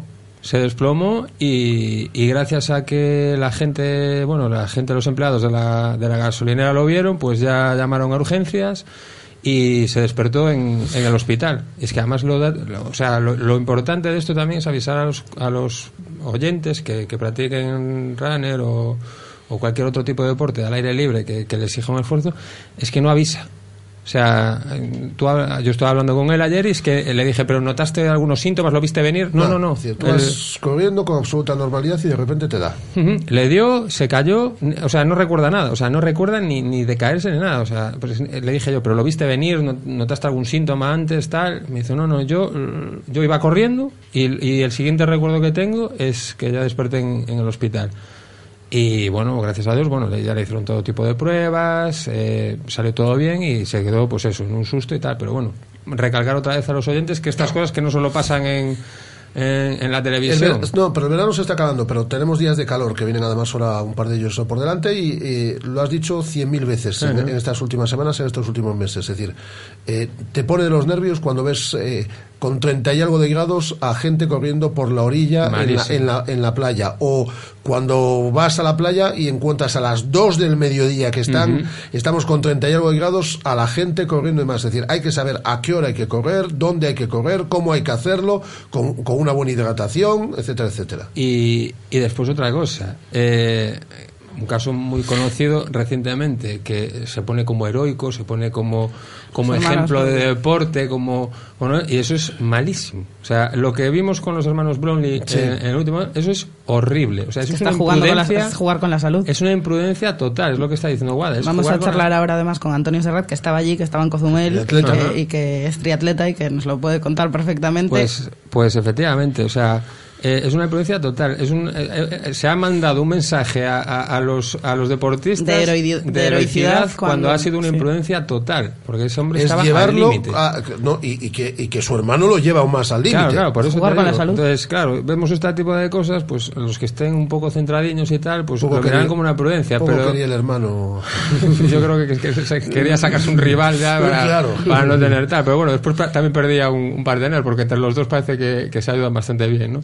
Entonces, recalcar en eso, por favor, que la gente que, que tome conciencia, eh, que se haga chequeos también, es una cosa importante. Por ejemplo, eh, Carlos, con este tiempo que tenemos, eh, que, que estamos preparando a la gente para la media maratón Big Bike, que lo hacemos a través de nuestro tiempo de running, se lo hemos dicho también muchas veces a la gente. Es decir, no se trata de que el primer día quieras hacer 14 kilómetros, es decir, tienes que ir sí, poco sí. a poco, es decir, y, y, y nadie mejor que uno conoce su cuerpo, no lo llevemos al extremo. Que me da la impresión de que es estupendo, y yo lo repito, toda esta moda de, de hacer running y, y demás, pero que estamos llevando muchas veces nuestro cuerpo al extremo. Al límite, Al límite. siempre, Y cada siempre, vez siempre. gusta más, o gusta más esos deportes que nos ponen Al límite. al límite. ¿A que es igual? Efectivamente. Y de Das hecho- fe, ¿no? pero- Das fe como buena notario. doy fe como buena notaria, pero Como hacía Luisma. pero también es que hay veces hay veces que bueno que te puede pasar lo, lo contabas antes con tu paciente y demás pero hay veces que la gente lo que hablábamos de correr a las 2 de la tarde no tiene dos dedos de frente que eso ya es No, además es que hay un, hay un desconocimiento total. Es que eh, no quería alargarme en este tema, ¿verdad? pero es que al final es que da, da para sí, porque... eh, Nos eh, para el tema de hoy. Claro, vamos. es que está, estábamos hablando de eh, con este paciente también y yo le preguntaba, pero tú corres con, con reloj, con pulsómetro, tal, y dice, sí, sí, pues que no le hago caso. Coño, vamos a ver, la Que lo tecnología para estas cosas, eh, para otras cosas no sé, pero para estas cosas lo es muy buena. No, o sea, y dice, yo para lo único que me fijo es para el tiempo que rec- el tiempo que voy Claro, y la buscamos, distancia que recorro. claro, buscamos, sí, buscamos el objetivo final. Claro, y la diferencia es con eso es que un tío prudente con dos dedos de frente, incluso para mejorar rendimiento, se fija en las pulsaciones, en el gasto cardíaco que lleva y hace un ritmo según pulsaciones. O sea, de nada nos vale eh, correr tal si estamos forzando la máquina a 180, 190 pulsaciones que nos puede pegar un paya. O sea, ayudémonos de la tecnología. Yo eh, eh, a mi amigo Carlos Pruego le hago caso en todo, pero eh, reconozco que este es el tema en el que yo he sido más sensible de todos los que nos has contado. Es decir, y yo ya soy de los que ve con mala cara a una persona corriendo a las 2 de la tarde en pleno verano o a las 3 de la tarde en la playa dándote el sol de, de, de plano, porque es decir, te la están jugando. Yo te lo digo, yo te digo en serio, no es, no es exagerar. O sea, yo cuando veo a ese tipo de personas, de verdad, me entra ansiedad, o sea, me, entra como medio taquicardia, de verdad, porque me pongo en su lugar y digo, Dios mío, es que este, ese, ese cuerpo está al límite. O sea, me, me, me pone mal. No, pero solo tiene que ver la cara, es decir, como, co- es decir, es gente que está colorada. Como lombardas, es decir, como están- lombardas. Y, es gente que hace mucho deporte, y- pero Sí, da sí, igual. sí. No, da igual. Y es un poco lo que hablamos siempre de este furor último del deporte, del pádel, del correr, de la gente que no ha hecho deporte nunca y de repente con 40, 50 años se mete en el deporte y descubre la sensación del bienestar, porque eh, una cosa que tiene el deporte es que cuanto más practicas mejor te encuentras y tiene muchos efectos, ¿no? Y se mete a lo loco. Entonces, por favor, un poco de prudencia. Si empezamos con el tema del deporte, ya no solo por, por precaución médica, sino por rendimiento. O sea, yo recomiendo a todo el mundo que empieza a correr o que empieza a hacer un deporte medianamente pautado y serio, que se haga un chequeo. Un chequeo, una revisión de corazón, un análisis de sangre y con eso. eh, ya solo para rendimiento eh, va, a mejorar y después ya un- una tranquilidad a nivel de salud y ya a partir de eso pues ya si podemos buscar información para hacer un plan de entrenamiento y todo eso mucho mejor y después las pautas que, que siempre damos aquí que no vamos a repetir porque vamos hasta la saciedad Pues este es el consejo que nos trae el día de hoy. No la primera vez que lo trae y no por insistir eh, es... iba a hablar de otra cosa pero ya lo dejo como tema tal porque Eh, No, es que esto da, da como... claro es que, es era un aviso porque, pues, porque lo viví ayer porque me pasó con un paciente Y porque mío hoy vamos a llegar a los tal. 26 grados y mañana vamos a llegar a los 26 Efectivamente. grados y ahora cuando salgas de la radio te vas a encontrar a alguien seguro, seguro. dejándose la, dejándose la vida en, en el asfalto. seguro seguro el siguiente Mofara ¿no? Con, lo- con lo sencillo que salir de aquí a la radio a las 3 de la tarde, irte a tomar una caña y la Una tapa, ¿verdad? Una tapita y La una pista caña. 6 de nuestro amigo- No he conocido a nadie que se haya caído. Es decir, eh, eh, en un bar a las 3 de la tarde tomándose una caña y una, y un- y una tapita. ¿Conoces a alguien? yo no Pues ya está. Correr es de cobardes. Venga, hasta la semana que viene. Hasta Carlos la semana Fuego. que viene. Un placer, adiós. Según las últimas estadísticas, el 80% de la población sufre o ha sufrido dolor de espalda y más de un 25% padece y sufre de hombro doloroso. Seguro que no han venido a nuestra clínica. Clínica de Fisioterapia y Osteopatía Sanare, la mejor receta para los dolores de espalda y hombro. Clínica de Fisioterapia y Osteopatía Sanare. Visítanos en María Verdiales 37 o llama al teléfono 886 11 53 61.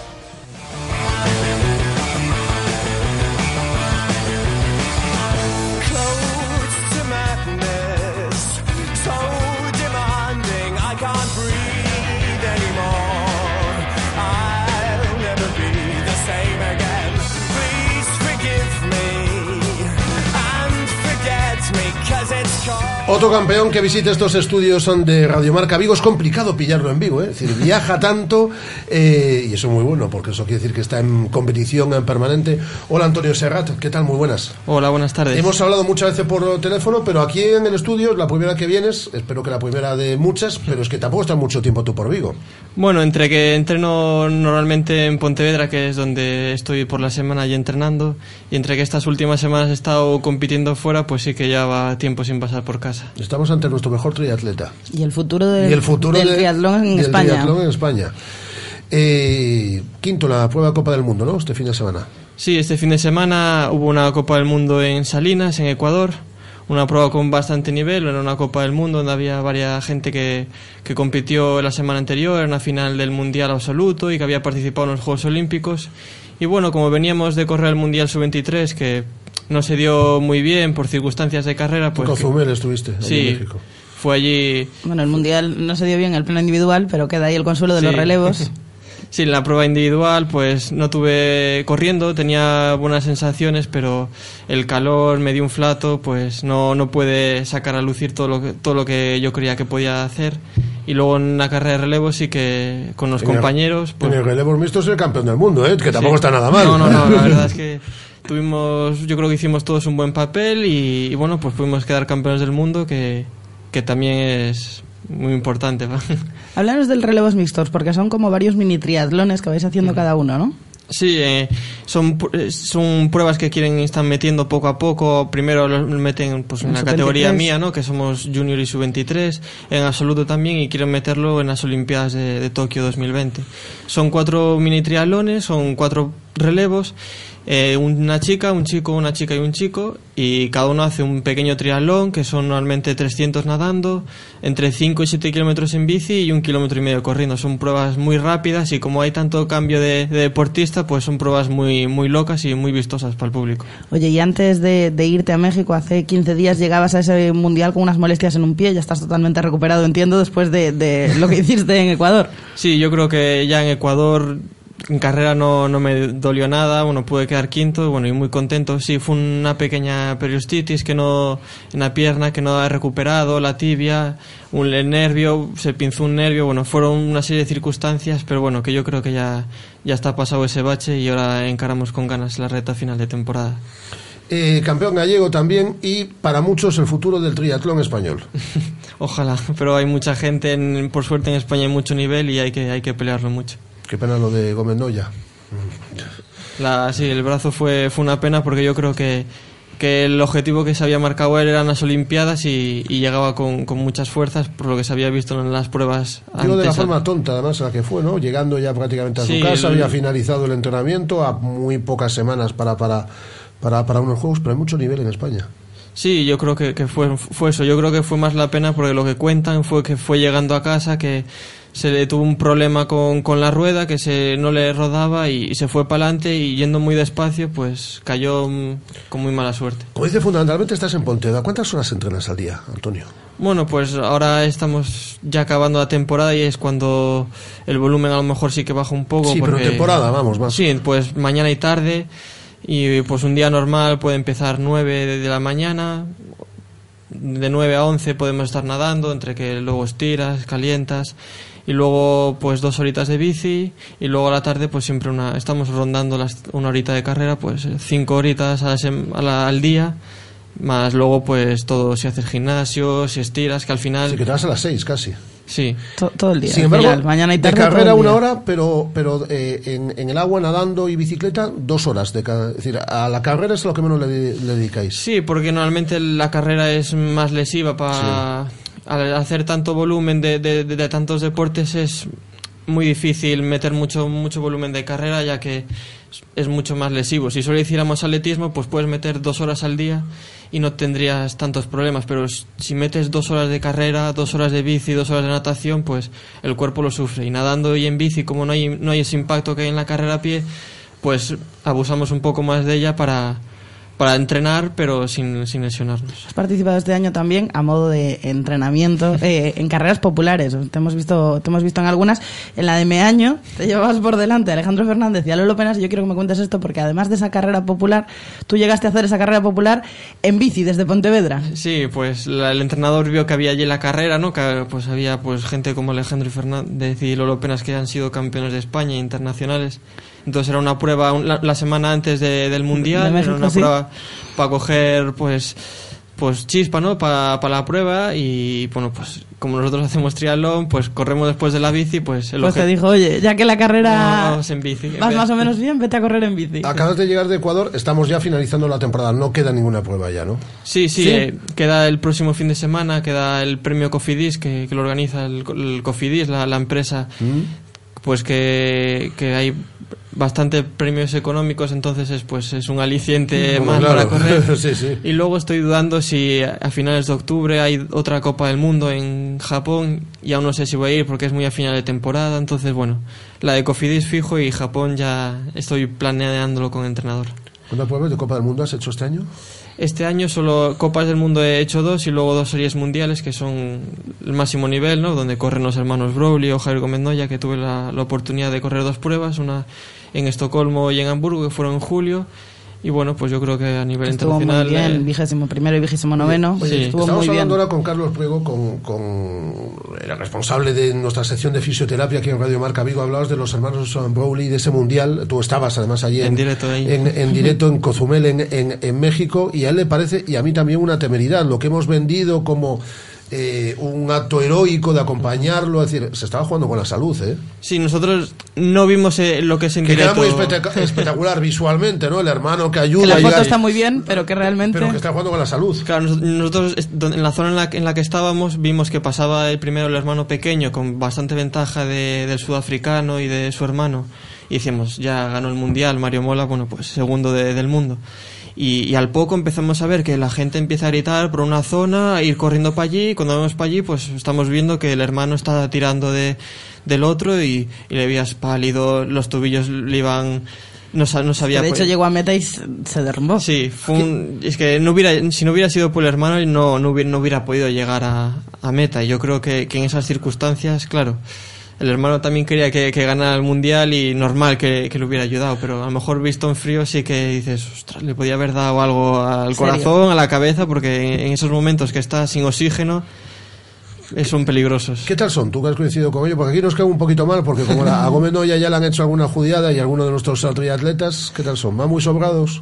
Yo solo he tenido la suerte de correr pues este año las dos carreras estas a- allí que, que los he visto y, y lo que se ven son no, no he tratado con ellos, no, no he hablado no ni nada, pero lo que ves que, que en carrera sí que les gusta llevar el dominio, gritan gritan porque son momentos en los que si no gritas no te escuchan para que nunca se pare en bicicleta y, y que les gusta el espectáculo y luego en carrera fuera de carrera son personas normales, no parecen que son campeones del mundo, les ves allí andando muy, muy tranquilos por allí. Oye, y el estar en México, en Cozumel, cuando se impone Mario Mola, el estar allí, el vivir todo aquello, estando con, con el equipo español, ¿cómo fue? Pues la verdad es que mm, fue raro. Yo creo que, para todo el mundo que estaba allí de, la selección fue raro porque fue llegar allí y, y no saber qué había pasado. O sea, si le iban a descalificar, si era campeón. Al final fueron cuatro puntos de diferencia. Luego mi compañero de entrenamiento, Fernando Larza, no sabía si había quedado tercero, segundo. La federación reclamando para ver si. Porque era, en principio era descalificación, porque ah, recibió una ayuda durante más de 500 metros de un de un rival, ¿no? Bueno, en su, un compañero, sí, su, pero- su hermano, pero no deja ser un, un rival. Y, y claro, fue un- era una circunstancia rara. Hasta que no pasaron dos, tres horas que se fue al hotel, fue cuando la gente lo fue a celebrar porque en ningún momento se podía celebrar nada porque no podía celebrar el tercer puesto de Fernando porque a lo mejor era segundo, ni el primer puesto de Mario Mola porque a lo mejor eras también segundo del mundial, entonces fue un... fue raro. Ahora te vas, eh, bueno, mm, tienes la prueba Cofidis, estás planteándote el ir a, a una prueba de Copa del Mundo Japón, como decías, ahí acabaría la temporada, me imagino que el mes y algo de descanso eh, Sí. de rigor, comenzar con la próxima temporada, y me imagino que el objetivo, ya hablamos a largo plazo, es decir, es estar en Tokio. Bueno, Juegos, pues ¿no? yo creo que, Eres muy joven, pero- que queda, queda, mu- queda mucho camino, pero, pero bueno, el objetivo, pues hombre, pues de cualquier deportista sería participar en las Olimpiadas. Lo dicho, en España, pues yo creo que ahora mismo en estas Olimpiadas podían haber ido dos, tres personas más fácilmente a, a Río, pero claro, en las Olimpiadas solo pueden ir un máximo de tres por país. Entonces hay que la, la clasificación olímpica aún queda también bastante tiempo porque empezaría en dos años antes, Sí. en 2018, por lo que aún queda todo el 2017 pues para, para posicionarse en el ranking y estar más rodado en las pruebas internacionales que es lo que, que se nota mucho. Y bueno, pues poco a poco las carreras irán poniendo a- en nuestro, en nuestro lugar y, y si hay la oportunidad de, de pelear por ello, pues sin duda alguna. ¿A qué edad empezaste en el triatlón, Antonio? Bueno, pues desde pequeño mi padre hacía triatlón, entonces sí que... Ahí está. Lo Es decir, En, en el estudio. A la que la veces que te habrá tenido que llevar a entrenar en el coche y, y acompañarte a competiciones nacionales, internacionales. Sí, la, la verdad es que sí, sí que él siempre hizo triatlón, entonces nosotros lo hacíamos, pero sin, sin más, podía divertirte. ¿Pero desde con- qué edad? ¿Desde pequeño, pero qué edad, Antonio, aproximadamente? No sé, el primer triatlón pues a lo mejor con 5 años, 6 años. Lo que pasa que... Adaptado, tal, Claro, claro. y distancias muy cortas. Y sí que a entrenarlo más específicamente sí que no llegué... Aunque llevaba desde muy pequeño haciendo triatlón, no, no entrenaba. A lo mejor con, con 14 años había gente de mi edad que sí que hacía muchos metros nadando. Yo no, yo era más de diversión y fue cuando tuve la oportunidad de entrar en el centro de tenificación con 16 años, fue cuando más pues vamos a tomarnos un poquito más profesional esto, sin dejar los estudios, claro está, pero... ¿Qué estudias? Ahora mismo nutrición. En- estoy en un- universidad online, porque quieras que no, al ser presencial la, la universidad pues quita mucho tiempo. Seis horas entrenando, entrenando al día.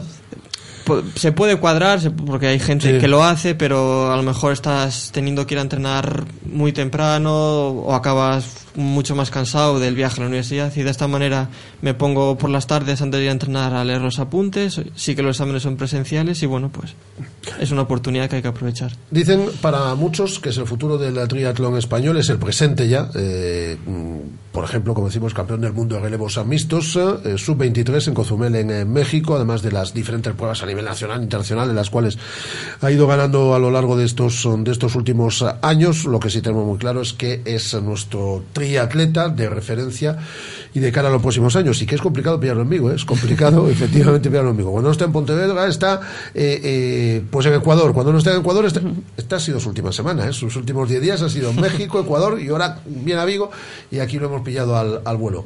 Eh, Antonio, eh, muchísima suerte y un placer conocerte. Bueno, gracias a vosotros por darme la oportunidad de venir aquí. Antonio Serrata, vamos a hablar de más cosas en los próximos minutos. Radio Marca. 15 años haciendo afición. Este es un mensaje para los autónomos de este país. En Nissan no solo vamos a echarte una mano, vamos a echarte 5 años de garantía. Llévate la gama de vehículos comerciales Nissan con 5 años de garantía al mejor precio. Gama de vehículos comerciales Nissan. Reforzamos tu esfuerzo. Nissan Innovation that excites. Rofer Vigo, carretera de Madrid 210 en Vigo, Pontevedra. A Deputación de Pontevedra presenta o programa Deporte Escolas. Fútbol, balonmán, baloncesto, judo, patinaxe, piragüismo, rugby, atletismo. Aberto o prazo de inscripcións para nenos e nenas de 5 a 15 anos. Deporte Escolas. Mais info en www.depo.es. Deputación de Pontevedra. Unha nova deputación. No es necesario ser el primero para disfrutar. Lo importante es vivirlo todo con intensidad. Disfruta ahora al máximo de tu BMW Premium Selection con un descuento adicional de 1000 euros. Descubre más en Celta Motor, tu concesionario BMW Premium Selection. En Vigo, Caldas de Reis, La Línea y Pontevedra. Solo hasta fin de mes. Financiando con BMW Bank. Radio Marca. La radio que hace afición.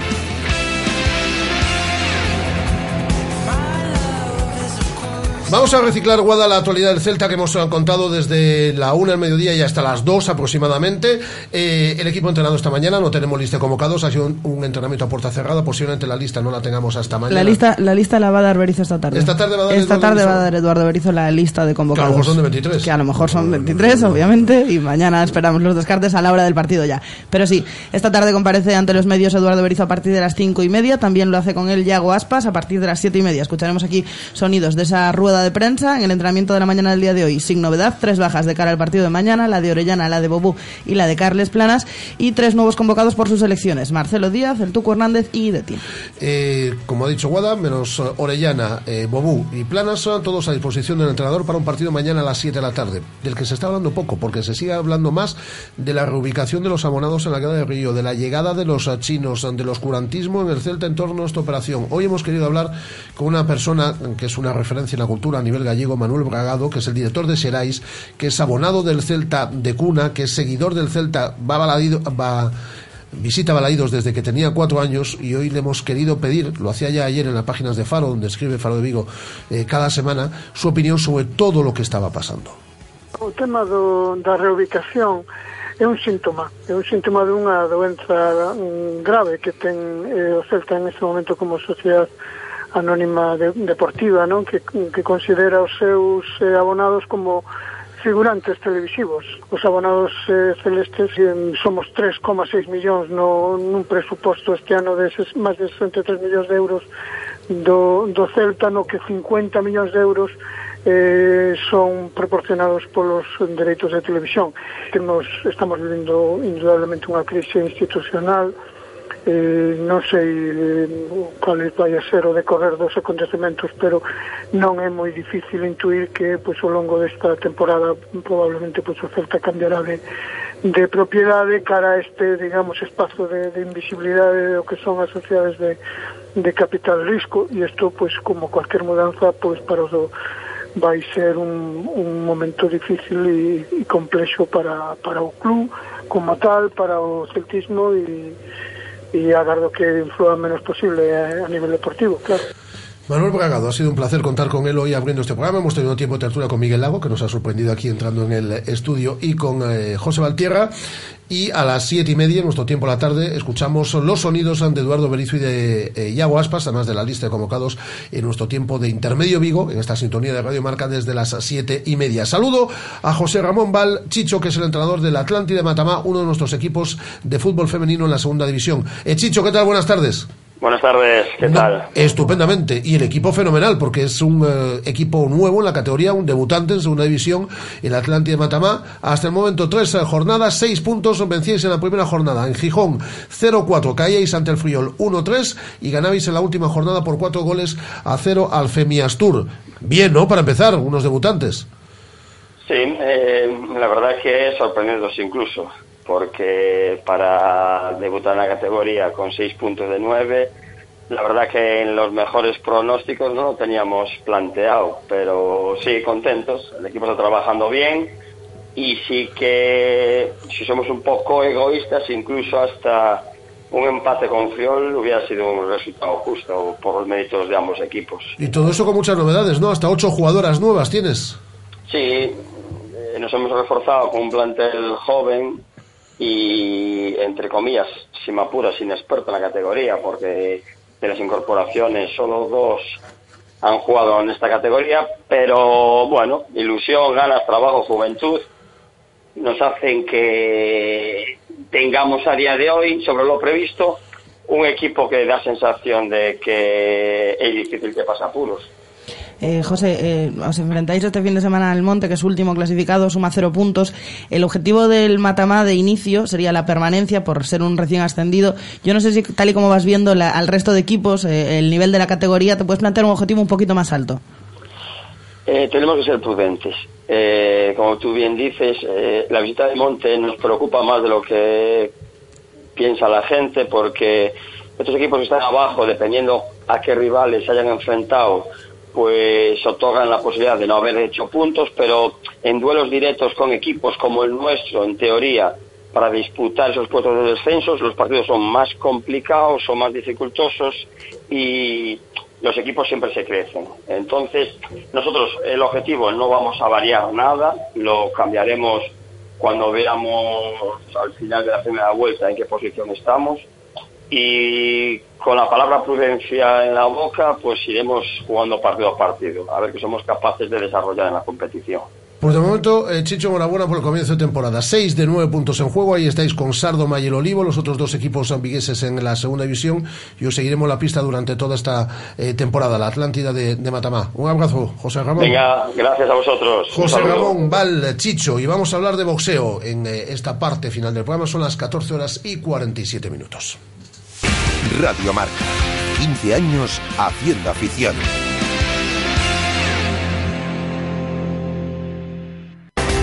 Javi, Ada, Wifre, Faro saben que no somos los más grandes y puede que no los más bonitos, pero tenemos algo que hace que jueguen en nuestras cinco pistas cubiertas y que escojan Vigo Paddle como su lugar de encuentro. Ven a descubrir por qué. Juega con nosotros y anímate a hacerte socio y formar parte del mejor ambiente del pádel en Vigo. Vigo Paddle, carretera Ponte Sega de 29 a 5 minutos del centro de Vigo. Si sabes de coches, todo el mundo te pregunta que qué taller me da más confianza, que cuál es el mejor sitio para comprar un seminuevo, que dónde hay más ofertas en repuestos y revisiones. Menos mal que yo siempre respondo a todos lo mismo. Ve a Rodosa, los centros Renault Dacia de Vigo, Nigrán y Cangas. Confía en su profesionalidad, incluso si tu coche no es un Renault. Rodosa.com. Rodosa, tu concesionario Renault en Vigo, Nigrán y Cangas. ¿Ya has pensado en cuál será el próximo? ¿Qué belleza adornará tu plaza? ¿Un Audi? ¿Un Mercedes? ¿Un BMW? Ven, elige. Prueba uno, prueba dos, siéntelos. Los coches son pasión y en Autos Rosas haremos que tu pasión se nos contagie. En la Avenida de Madrid, después del seminario, en Vigo. Autos Rosas, 33 años de pasión nos avalan. Sponsor oficial del Real Club Celta de Vigo. Radio Marca, la radio que hace afición.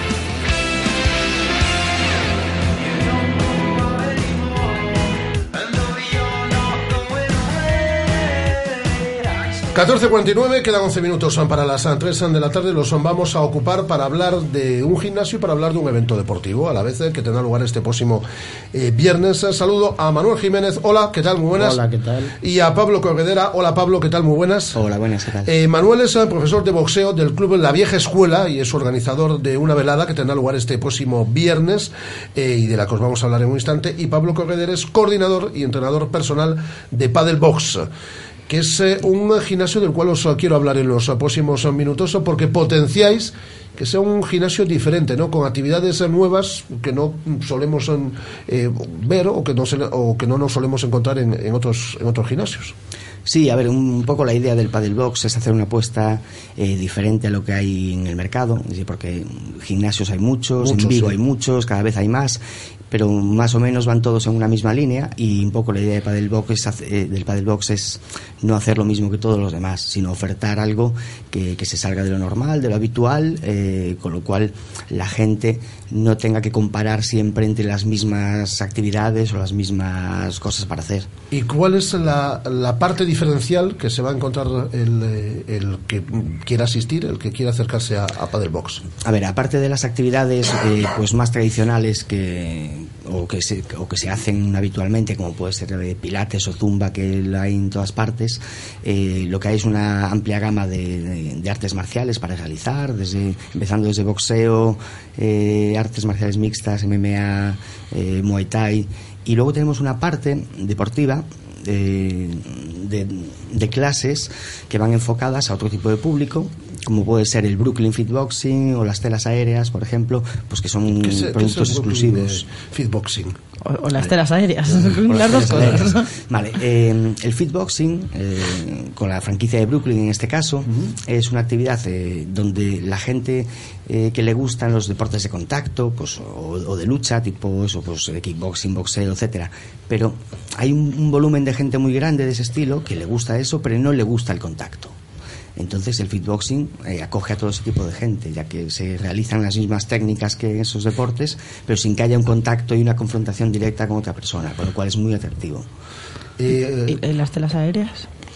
Y las telas aéreas es una, actividad eh, acrobática que dicho así pues puede parecer algo eh, de deportistas de élite o, llevado al otro lado más bien al tema de, de eso de, danza o y, al contrario es una actividad eh, deportiva donde que es súper espectacular eh, que tiene una exigencia física pues también bastante grande y, hace que todas estas cosas sumadas en el club, cuando tú entras por la tarde, por ejemplo, y ves todas estas clases funcionando a la vez, pues la verdad que es un, espectáculo bastante bonito de ver y de, y de, practicar. ¿Apostáis por el entrenamiento personal también? También, también dentro del club tenemos eh, una serie de entrenadores que que nos dedicamos al entrenamiento personal eh, para cualquier tipo de objetivo que pueda plantear la persona y, eh, y, concretamente también tenemos una persona, eh, un entrenador que está especializado en el electrofitness, con el chaleco de, electroestimulación. Y actividades infantiles también, para los más pequeños. Comenzamos ahora. O sea, es una de las novedades que tenemos para, para este año, que es intentar trasladar este tipo de actividades, pero en versión infantil y para que también tengan algo diferente a lo habitual. Los niños están acostumbrados a ir a un sitio y hacer, pues por ejemplo, pues yo me apunto a ayudo, a taekwondo, a patinaje. Y nosotros queremos ofertar que, que, un niño pueda venir y hacer actividades diferentes. Pues que haya pues, pilates para niños o hacer un tipo de trabajo tipo eh, de cross que está muy de moda pero enfocado para niños, eh, trabajo de, de, boxeo infantil, sin contacto también. ¿Y dónde está Padel Box? Porque la gente está escuchando y se, está, se le estarán poniendo los dientes largos. Pues a mí me apetece y tal. ¿Dónde está Padel Box? Vale, Padel Box está situado en Sárdoma, enfrente de la iglesia de San Pedro de Sárdoma, que, bueno, la carretera de Miraflores. Y nos pueden buscar, pues, tanto por a través de la guía telefónica o a través de Facebook, e Instagram, nos pueden encontrar tranquilamente. Eh, quiero eh, que Manuel eh, me hable como profesor de boxeo de la vieja escuela y organizador de esta velada del próximo viernes diez y media de la noche, ¿no? bueno, ¿cuál es el programa de esta velada? ¿Lo que tenéis preparado para pasado mañana a partir de las diez y media de la noche? Nada, pues esto es una velada que dentro de ella tiene eliminatorias del torneo Spanish Legend, que es un torneo a nivel nacional, aprobado por el Comité Olímpico, patrocinado por el Consejo Mundial de Boxeo, por la AIBA en el cual en estas en esta velada se desarrollan tres eliminatorias de octavos de final entre púgiles gallegos, puesto que el Spanish Legend tiene cuatro conferencias, Barcelona, Bilbao, Madrid y Vigo. Y eh, nada, luego hay cinco combates fuera del torneo. Y, y es eso, es una velada que va a concentrar tanto este, en esta del día 30 como en la del mes que viene, va a, contra- a concentrar lo mejor del boxeo gallego y español, puesto que viene en la siguiente eliminatoria viene Samuel Carmona, el olímpico, Sí, sí. el cual va, va a pelear con un púgil de la vieja escuela. Y nada, es un torneo que tiene un atractivo especial porque se homenajea a los 13 campeones mundiales españoles. El ganador de este torneo recibirá un cinturón de mano de uno de esos campeones del mundo.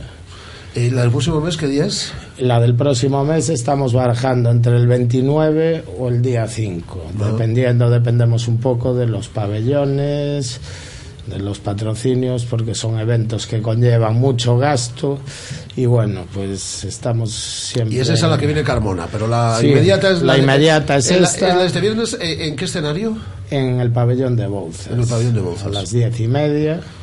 Y nada, tiene combates donde participan todos los que van a participar en este torneo, están dentro del torneo y fuera.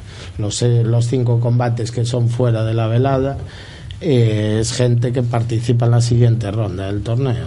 Tú eres profesor de la vieja escuela, que Sí. es un club de boxeo que está dentro de, de, de Paddlebox, De ¿no? Paddlebox, sí. Ajá. ¿Cuántos púgiles están ahí a, a Pues vuestro cargo? ahora en boxeo tenemos como ciento y pico personas. Y púgiles, pues hay entre unos 10 o 15. Gente, hay campeones gallegos, actuales, eh, gente que fue al Campeonato de España este año. En boxeo de formas, que es boxeo sin contacto, fuimos el club que más títulos absolutos ganó. En senior también.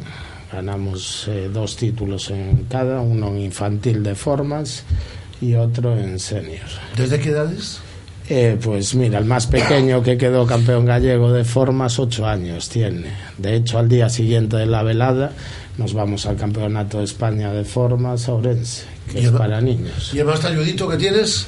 ¿Eh? ¿Y el más talludito, el más mayor que tienes? El más mayor, pues un señor de 66 años que viene a practicar boxeo todas las mañanas. Es decir, que tienes desde los 8 hasta los 66. 66 años. Es decir, que para todas las edades. Sí, el boxeo, aparte del ambiente que genera el boxeo, el boxeo es un deporte que crea unión, que la gente se integra fácilmente y... Y Radio Marca yo creo que es la única emisora que tiene un programa específico de boxeo, Sí. que lo hace Emilio Marquiegui todas las eh, sábados eh, por la, por la noche y hay su hora específica dedicada a este deporte. Y eh, Pablo, dentro de Padel Box, ¿qué importancia tiene la vieja, la vieja escuela? Pues, eh, pues la importancia Fundamental, de que, ¿no? fundamental porque fue eh, lo que inició el proyecto este. Es decir, la vieja escuela ya existía antes como club, eh, como, como gimnasio, como club Me gusta, el aparte. nom- me gusta el nombre. ¿eh? Sí. Es un poco ¿Cómo homenaje surge? porque yo fui boxeador y pues un poco el nombre yo lo puse en honor a todos los compañeros que vi pasar del boxeo, en honor a cómo éramos antes la gente pues de la vieja escuela. Sí, perdona. No, nada, decía eso, que, que realmente eso, eh, esto se inició a través de la vieja escuela y después eh, Manuel pues tuvo la idea de intentar ampliar eh, el gimnasio a otro tipo de actividades, a más gente y a partir de ahí pues fue como surgió la idea de Padel Box, donde eh, se da cabida a muchas más actividades ahora. La gente tiene que tener claro que al final esto es un gimnasio diferente, que no va a ir al típico gimnasio a estar en la cinta, a hacer fitness, a ponerse en la máquina, que no. Y también tiene que tener claro una parte muy importante de Paddlebox, al que al final es lo que nos decías antes, es el ambiente, es el entrar allí y ver todas esas actividades realizándose a la vez, la familia que se crea. Claro, es un ambiente diferente, porque también estamos acostumbrados a ir a un sitio y ver que una clase es en una sala, otra clase es en otra sala, y aquí es prácticamente todo en el mismo espacio. Es un espacio grande, 1200 metros cuadrados, pero, Muy a- grande. pero abiertos, pero abiertos, de manera que tú, tú entras y ves a la vez a la gente que está boxeando, a la gente que está haciendo el fitboxing, a la gente que está en las telas, a la gente que está entrenando también en la sala de fitness que, Que que tú vas a lo tuyo, claro. pero acaba dándote que quieres probar aquello otro. Entonces, un poco es lo que muy se bonito, buscaba. muy bonito, es decir, el entrar y ver y ver todo eso a la vez y junto y cosas diferentes, pues supone también un reto para todo el mundo que quiera probar cosas diferentes. Pues ahí está, es decir, eh, que nuestros oyentes se acerquen a Paddlebox, eh, que se acerquen también a, a la vieja escuela y que se acerquen también al evento en el pabellón de Bouzas, diez y media de la noche, el próximo viernes, eh, con esos Spanish Legends eh, que estarán eh, presentes y que ya seguiremos en contacto y seguiremos contando cosas también del, gimnasio y los eventos que vayáis eh, realizando. Muchísimas gracias. Pues muchas gracias. Muchas gracias a Manuel Jiménez, que es profesor de boxeo de la vieja escuela y organizador de la velada de este próximo viernes, y a Pablo Corredera, que es el coordinador y entrenador personal de Paddlebox. Gracias por visitarnos a estos estudios Gracias de vosotros. Y vamos a ir poniendo el punto y final. Estamos a punto de llegar a las 3 en punto de la tarde. Volvemos a las 7 y media, ya sabéis, con la rueda de prensa de Yago Aspas, la rueda de prensa de Eduardo Berizo pre- eh, previa al partido de mañana ante Panathinaikos, ruedas de prensa oficial en UEFA, lista de convocados, nuestro tiempo solidario de todos los ah, miércoles con José Luis Barreiro Kigan, hasta las 7 y media Guada, Hasta las 7 y media Estela. Un placer. Adiós.